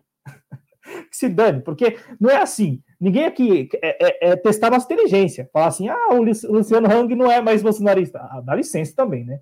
Você quer ganhar, você quer ganhar dinheiro fácil, avisa aí que a gente, de repente, ajuda. Pô, ficar enganando as pessoas? Não. Então, é, o Luciano Hang continua sendo bolsonarista. A mesma coisa vale, Ulisses, para todo o resto. Alan dos Santos, Weintraub, que está aí foragido. O que me impressiona, e o que eu acho que vale a pena destacar, é que os caras estão vazando do país, Ulisses. Ou pelo menos estão falando que estão fora do país. E isso, assim, é que, claro, as instituições não funcionam mesmo já faz tempo, mas assim, todo mundo enxerga, todo mundo vendo os caras viajando, vazando, por quê? Porque cometeram crimes, é isso? Que que está, como você está avaliando tudo isso? Porque os caras estão fugindo. Eu, eu tenho. Eu, saiu ontem essa notícia, ontem, né? A questão do Alan Santos, para mim, ele está no Brasil. Para mim, eu tenho. Eu até postei isso no Twitter, para mim, ele está aí, tá aí no Brasil em algum lugar escondido, vamos dizer assim, né? Uh, porque, cara, vamos combinar, né, meu? Ele seria reconhecido no aeroporto. Só se ele saiu por, uma, por um outro lugar que não é bem, uma via terrestre, sei lá. Agora, para mim, de outro, até para me encontrar, tá, para mim ele tá no Brasil. Agora, claro, né, cara, é fácil eu fazer um vídeo agora aqui, por exemplo, dizendo que eu tô que eu sei do Brasil. É fácil, porque não tem nada aqui. Está em Miami. Está em Miami. Hã? Está em Miami. Oi? Esse fundo aí é de Miami. Esse fundo aí é de Miami. É, eu, né? Eu boto o chroma aqui, cara. Eu boto um fundo verde aqui assim, ó. E meto uma imagem, entendeu? Tô, tô em Nova York, por exemplo. Fácil, cara. É. Agora, eu não sei, pra, pra, mim, ele tá, pra mim ele tá aqui. Sabe? Mas Agora, eu... claro, né, cara? Eles estão vendo, eles vendo a, a, barca afundar, né, cara? Não é por acaso que isso acontece. Não, mas Ulisses, é, de fato, o barco tá, já afundou há um bom tempo, né? E eles não são burros. Eles não são burros, eles são muito espertos. Eles, eles são espertos, os caras, são muito espertos. Mas assim, Ulisses, é, o, que, o, que eu, o que me chamou a atenção é o discurso que é um discurso, uma retórica já antiga, que a gente já conhece deles. A retórica de que todo dia tem alguém querendo derrubar o Bolsonaro. Todo dia tem alguém de, querendo derrubar o homem. O que você, como você enxerga, avalia? Porque me parece que agora nós temos a fase 3 ou 4, 5 dessa, dessa retórica, que, que são os é, exilados políticos que começam a, supostamente fora do país, a mandar mensagens do tipo: olha, estão planejando um golpe, vão tirar o cara e eu preciso de pessoas mobilizadas. A gente precisa de pessoas mobilizadas, você está mobilizado. Como que você enxerga essa retórica? Porque essa retórica já é antiga, é uma retórica do dia a dia. Eu falo isso mais pelo dia a dia do que necessariamente escutando o que falam aqui no YouTube. Eu falo isso porque eu conheço pessoas, eu, eu lido com comércio no dia a dia, e as pessoas chegam para mim falando disso, falando, olha, então você sabe, você sabe que tudo isso essa história é para derrubar o Bolsonaro. Os caras falam isso de maneira assim muito tranquila, como se fosse um, algo é, involuntário até. Né? Involuntário, do tipo, oh, não, é, é isso mesmo, querem derrubar. Esta retórica já é conhecida.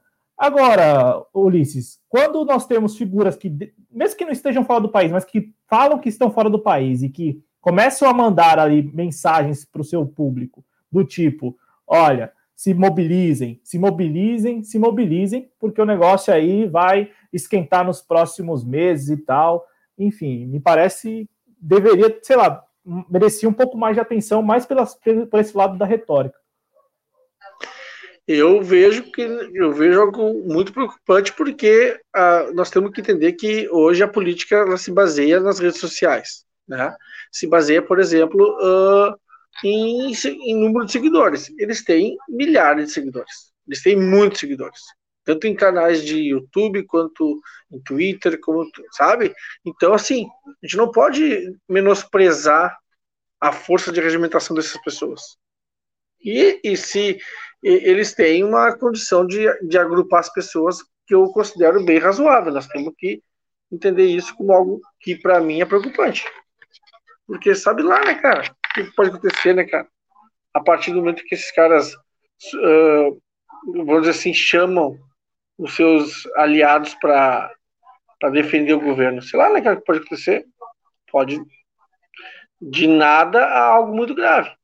Então, tem que haver uma, uma preocupação, inclusive, dos campos de esquerda, né? nesse sentido. É, eu, eu, eu, você falando agora, eu acho impressionante, Ulisses, a capacidade deles de chegar nas pessoas, e pessoas comuns. Eu acho impressionante é, como o discurso é, chega e as pessoas repetem de maneira assim que você nem se dá conta de que. Porque é, é são pessoas completamente distintas, com construções sociais distintas. Estou falando assim de gente que tem. Tá na classe. É, eu falo mais aqui visualizando pessoas que eu lido no dia a dia. E, e eles vêm com o mesmo discurso. Então, assim, essa capacidade de chegar na pessoa, porque não é apenas pelo canal no YouTube, cara, é no WhatsApp, chega lá e o cara lê e passa a repetir aquilo para todo mundo. É, então, assim, essa capacidade. Aliás, Ulisses, você falou de, de espaços aqui nas redes sociais. Eu, eu, particularmente, acredito que eles saibam, ou eles, de repente, contam com uma certa conivência, não sei, das próprias plataformas. Porque não é possível um canal no YouTube que é lançado, sei lá, um mês, com um mês ou dois meses, já ter um milhão de inscritos. Não é possível orgânico, de uma, numa, em um processo orgânico, nenhum processo orgânico é capaz né, de chegar a um milhão de inscritos em pouco tempo assim. Orgânico, não. Então, assim, eles eu tenho para mim que eles manipulam, eles sabem manipular, ou eles contam com alguma conivência. Manipular o quê? Manipular os algoritmos mesmo. Porque, gente, é difícil fazer YouTube, é difícil fazer qualquer rede social. O Ulisses tem lá até um, é, uma iniciativa particular, é difícil. Né? Assim, de maneira orgânica, é muito difícil. O, o, o, então, assim, Ulisses, essa capacidade do discurso chegar nas pessoas me impressiona. E também é, eu tenho que eles não se valem dos, do, das plataformas como nós nos valemos, do tipo, vamos seguir as regras, vamos fazer tudo certo. Não, eu acho que eles sabem como manipular. Eu acho que eles sabem. Se eles não sabem, eles contam com algum apoio, aí, algum suporte das próprias plataformas. Não, uh, não vamos esquecer da questão, por exemplo, que uh, emissoras de rádio, né? O grande veículo ainda hoje é o rádio. E tem emissoras de rádio que, re, que repetem os discursos deles. Chamam para entrevista, chamam, né? E, e, isso repercute, né, cara? Tu sabe muito bem do que eu tô falando, né? Uh, então, é, é, emissora de rádio, televisão, eles têm canal não, ah, que transmite. Uh, por exemplo, tem os famosos robôs, né, cara?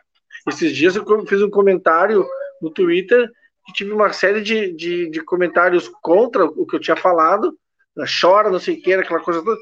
E aí, cara, o que, que eu resolvi fazer? Ao invés de responder o comentário contra o meu, eu resolvi ver o perfil da pessoa. Eu descobri, cara, que era robô porque tinha quase dois anos de conta, tinha 12 ou 13 seguidores e 10 ou 12 tweets. É robô. Desculpa, velho. É robô. E muito semelhante com o comentário seguinte que me criticava, entendeu? Então, assim, o que, que eu fiz? Eu não respondi. Porque o robô se vale da tua resposta. Se tu responde, ele continua respondendo. Se tu não responde, eu não respondi. Deixei morrer. Morreu na casca, entendeu? Como se diz. Então a gente tem que se dar conta desse detalhe também, que é importante. Não, você tem toda a razão. E, e, e, nesta semana nós tivemos um episódio aqui no Conexão Progressista que também eu acho que partiu de um robô, se não partiu de um robô, uma pessoa que. É que assim, o, o robô, eu não sei se ele compreenderia que ele cometeu um crime e, e, apagaria, o, e apagaria o próprio perfil. Eu não sei. Porque o que aconteceu foi isso, né? Só contextualizando, na última quinta-feira estava aqui no ar o Valdo Santos, companheiro do TVC Jornalismo, e o Jonas Carreiro. O Jonas Carreiro estava comentando ali a visita do presidente Bolsonaro ao Piauí, né? E aí um comentário lá no Twitter veio, e um, um perfil no Twitter veio e, e, e, comentou ali, né? Publicou um comentário xenófobo, e, e, e assim, depois ele sumiu. O usuário sumiu mesmo, você não encontrava mais. É, felizmente, quem acessar o Periscope lá da quinta-feira no nosso Twitter consegue ver o usuário lá. Foi um dos primeiros espectadores, inclusive, né? José Gomes, o nome dele. E é, nós conseguimos tirar print. Então, inclusive, tem uma nota no nosso perfil, quem ainda não leu e tal, para entender. Mas, enfim, a, o comentário é só para lembrar que é, eles estão por aí com robôs e também sem robôs. O Ulisses trouxe um aspecto aqui que é que é algo que eu nunca tinha, eu nunca tinha pensado mesmo. Eu acho que ninguém falou isso no ar ainda. Que é esse papel, o papel da rádio. Ligue em qualquer rádio de cidade pequena, de interior, e veja o discurso dos radialistas. Se não são discursos ali que, que convergem com o espírito bolsonarista. Né? Então, Ulisses, é, é algo assim que eu, eu, nunca tinha ouvido, cara. Eu acho que, inclusive, o nosso público considera. É até interessante marcar o pessoal nesse trecho, sei lá, recortar, por quê?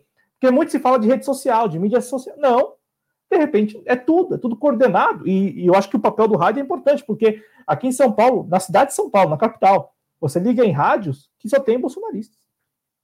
Bolsonaristas que eu digo assim, pessoas com, é, de extrema direita, para não falar, ah, o cara defende. Não, cara com discurso que é próprio do bolsonarismo. É, eu, eu vou dizer para ti assim que uh, eu faço jornalismo e não ouço rádio. Não preciso. Não preciso ouvir. Porque eu, eu sei, eu, eu, eu, cara, assim, ó, se tu vê os caras falando, tu não precisa, tu conecta os pontos e tu vê que eles têm o mesmo forma de discurso uh, do bolsonarismo, né? Então, não necessariamente eles se dizem, né?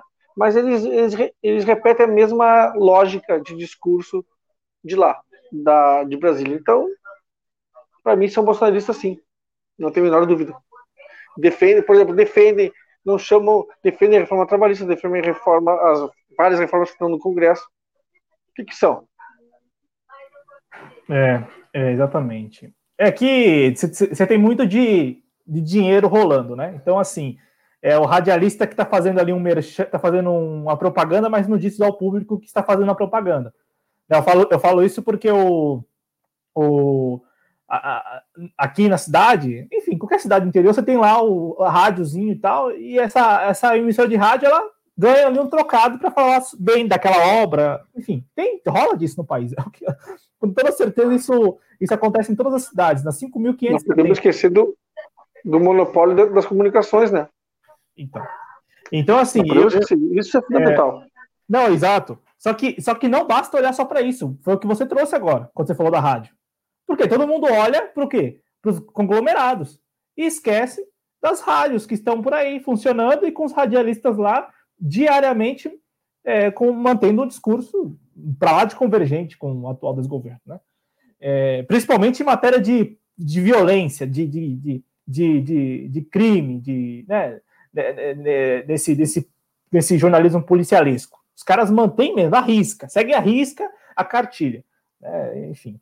Ô, Ulisses, para a gente encerrar aqui, você trouxe no nosso grupo particular, eu acho interessante a gente abordar aqui, a questão do, do encerramento das atividades do Conversa Fiada, do, do grande Paulo Henrique Amorim, grande mesmo. Eu, eu até me surpreendi quando o Conversa Fiada continuou funcionando depois da morte do, do Paulo Henrique Amorim. Eu acreditava que ali é, a equipe também é, iria fechar as portas, enfim, né, não, não atualizaria mais né, os canais aí do Conversa Fiada. E também na semana nós tivemos aí o nocaute do Fernando é, de Moraes falando é, também na mesma, né, na mesma toada de que neste momento é, eles irão é, suspender as atividades, enfim. No caso do nocaute, é, ele, ele não anunciou o encerramento, é, parece que é um encerramento temporário e tal, até por questões financeiras. Já no caso do Conversa Fiada, o posicionamento oficial é de que não haverá mais atualizações. Então, Conversa Fiada manterá lá o acervo, mas não haverá mais nenhuma atualização. Então, portanto, encerramento do Conversa Fiada. E, é, no caso do Fernando de Moraes, enfim, um, um, uma pausa aí. Vamos colocar dessa forma. É, você, Ulisses, nós aqui que somos jornalistas, né, e tal, é, e sabemos, e sabemos que, que é muito difícil. Né, Ulisses está se formando, mas ele já como jornalista não é uma profissão regulamentada, a gente considera jornalista aquele que começa a faculdade mesmo, porque tem muita gente aqui que nem faz faculdade que é considerada jornalista, né? E pode, infelizmente, legalmente pode. É uma bagunça, é uma bagunça. Mas enfim, é, Ulisses, é, nós que estamos aqui, somos jornalistas e compreendemos que para se levar a mensagem é preciso usar de uma linguagem que seja convergente com o público-alvo e que é preciso sempre, né, um dos princípios do jornalista é, para além de ser ético, porque isso aí é um baita de um clichê, para além de ser ético, tem que ser verdadeiro, ou, ou, ou se aproximar da realidade dos fatos, não da verdade, mas da realidade dos fatos. Então, assim, como, como os fatos são? É, como que você enxerga o encerramento desses dois espaços? O Conversa Fiada, é, claro, eu acompanhei apenas até o falecimento do Paulo Henrique Amorim. Depois do falecimento eu não acompanhei mais, porque era o programa, era o Conversa Fiada, era com o Paulo Henrique Amorim. Sem o Paulo Henrique Amorim, não era Conversa Fiada. Era só um, mais um veículo. Né? Pelo menos essa é a minha posição. E o Fernando de Moraes eu não acompanho tanto, nunca acompanhei tanto. Mas, enfim, são dois espaços aí que tem uma parcela considerável do público, até do nosso também, que acompanhava, e que, de alguma maneira, sente aí o fechamento, o encerramento das atividades. Né? Uh, Cláudio, eu, eu seguia no Twitter, inclusive, né? Foi a partir dali que eu recebi a notícia pelo. Uh, na, na minha timeline no Twitter, o fim da Conversa Fiada. Cara, é lamentável, né, cara? É lamentável porque, assim, é, é claro, uh, eu seguia muito mais quando, durante, durante até a, até a morte do Paulo Morim, porque ele fazia vídeos que deixavam ele era bem era bem era bem claro para assistir, né? Ele, ele, era bem crítico, né? Como a gente conhece, sabe, né? Inclusive aquele livro dele, O Quarto Poder, eu comprei, vale a pena ver, ler, inclusive ele, ele deixa muita coisa clara ali. Mas lamentável, né, cara? Porque é mais um canal crítico que, que. Mais dois canais críticos que se vão, né, cara? Que se deixam. Que não se. Que, se perde um espaço de crítica a, a, esse cenário que nós estamos vivendo, né? E, e, é como alguém disse, né? É só do nosso lado que coisa acontece, né? Lamentavelmente que é só, só dos críticos, só, na, só tem reveses nos, no lado dos críticos, né? A esse governo. É, é mais uma pena, mais uma é, são dois reveses muito fortes que nós estamos sofrendo, né? São canais com material muito rico, né? Tanto para o Rico Morim quanto do Fernando de Moraes. Uma lástima mesmo. Só lamentar. Foi ontem que encerrou as atividades do Conversa Fiada, né? Uma pena que Exato. a gente tá perdendo esse tipo de canal, mas a, a, o bom, né? Sei que tem parte boa nisso para se comentar, é que o material continua à disposição, né? Tu pode acessar o site, ler, assistir, enfim o material, né? É, eu, eu vejo assim, o, o conversa fiada, beleza.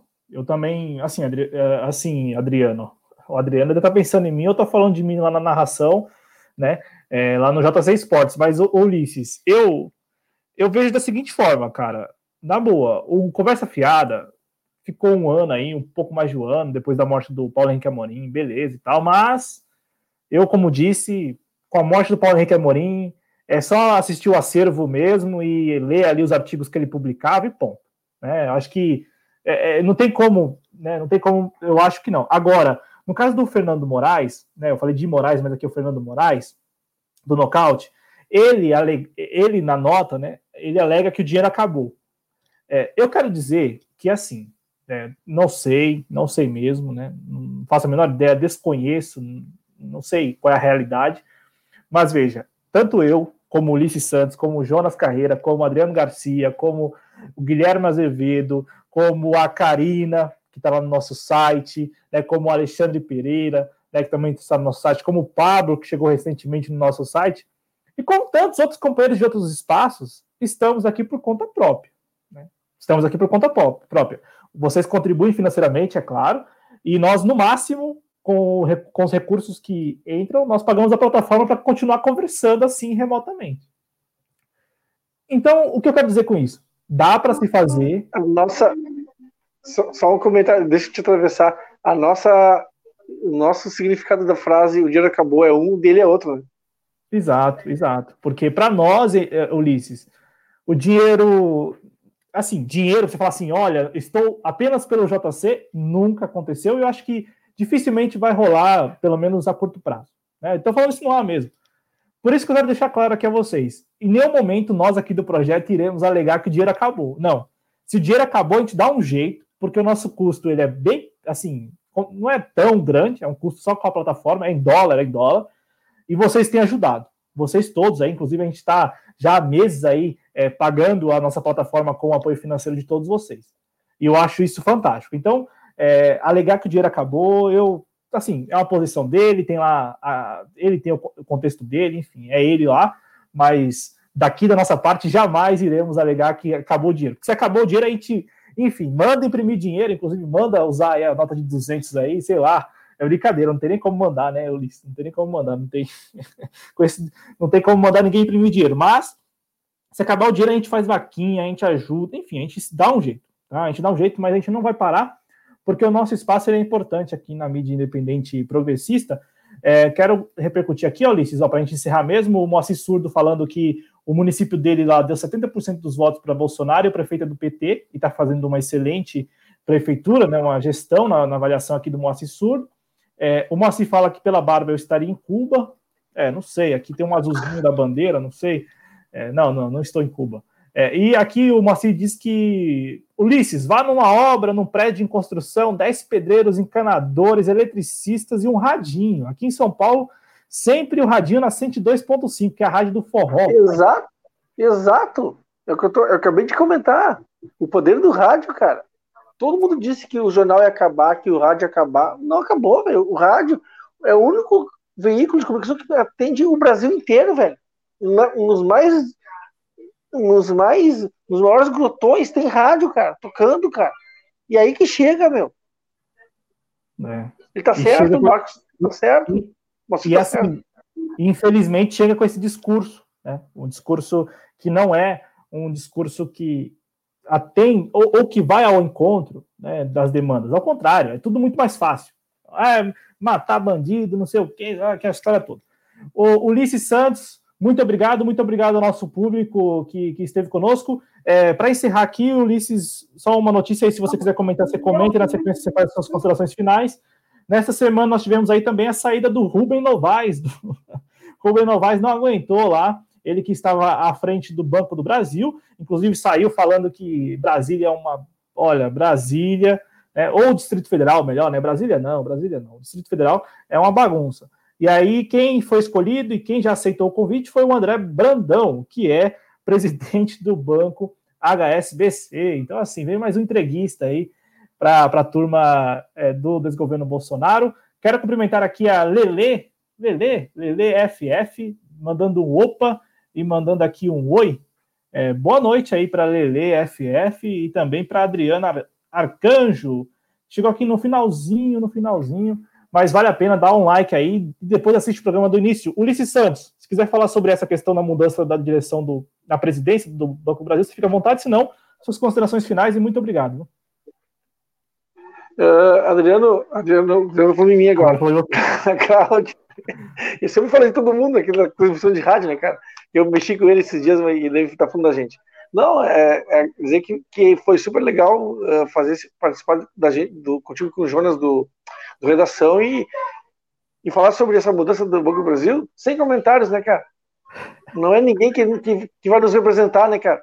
Duvido que alguém que nos represente. Ainda mais vindo de onde veio. É isso, não, não. valeu. E, e, assim, ó, mantenha o que nós escrevemos no título com a mudança no BB, na, na, presidência do BB, o Brasil segue levando a pior. É, o Brasil segue levando a pior sempre, infelizmente. O Ronaldo Brito aqui, ó, direto de Berlim. É, Berlim, que hoje. Foi, foi Berlim, né? Eu vi Berlim, é. Das manifestações lá contra as orientações de isolamento social e tal, os negacionistas alemães lá, é, brigando mesmo. Obrigado, obrigado aí pela audiência, Ronaldo Brito. Obrigado à audiência de todos, né? Peço like, peço inscrição no canal se ainda não é inscrito inscrito. Nós voltamos numa próxima. Tchau, tchau, gente. Obrigado. Bom restinho de noite aí. Com saúde para todos vocês.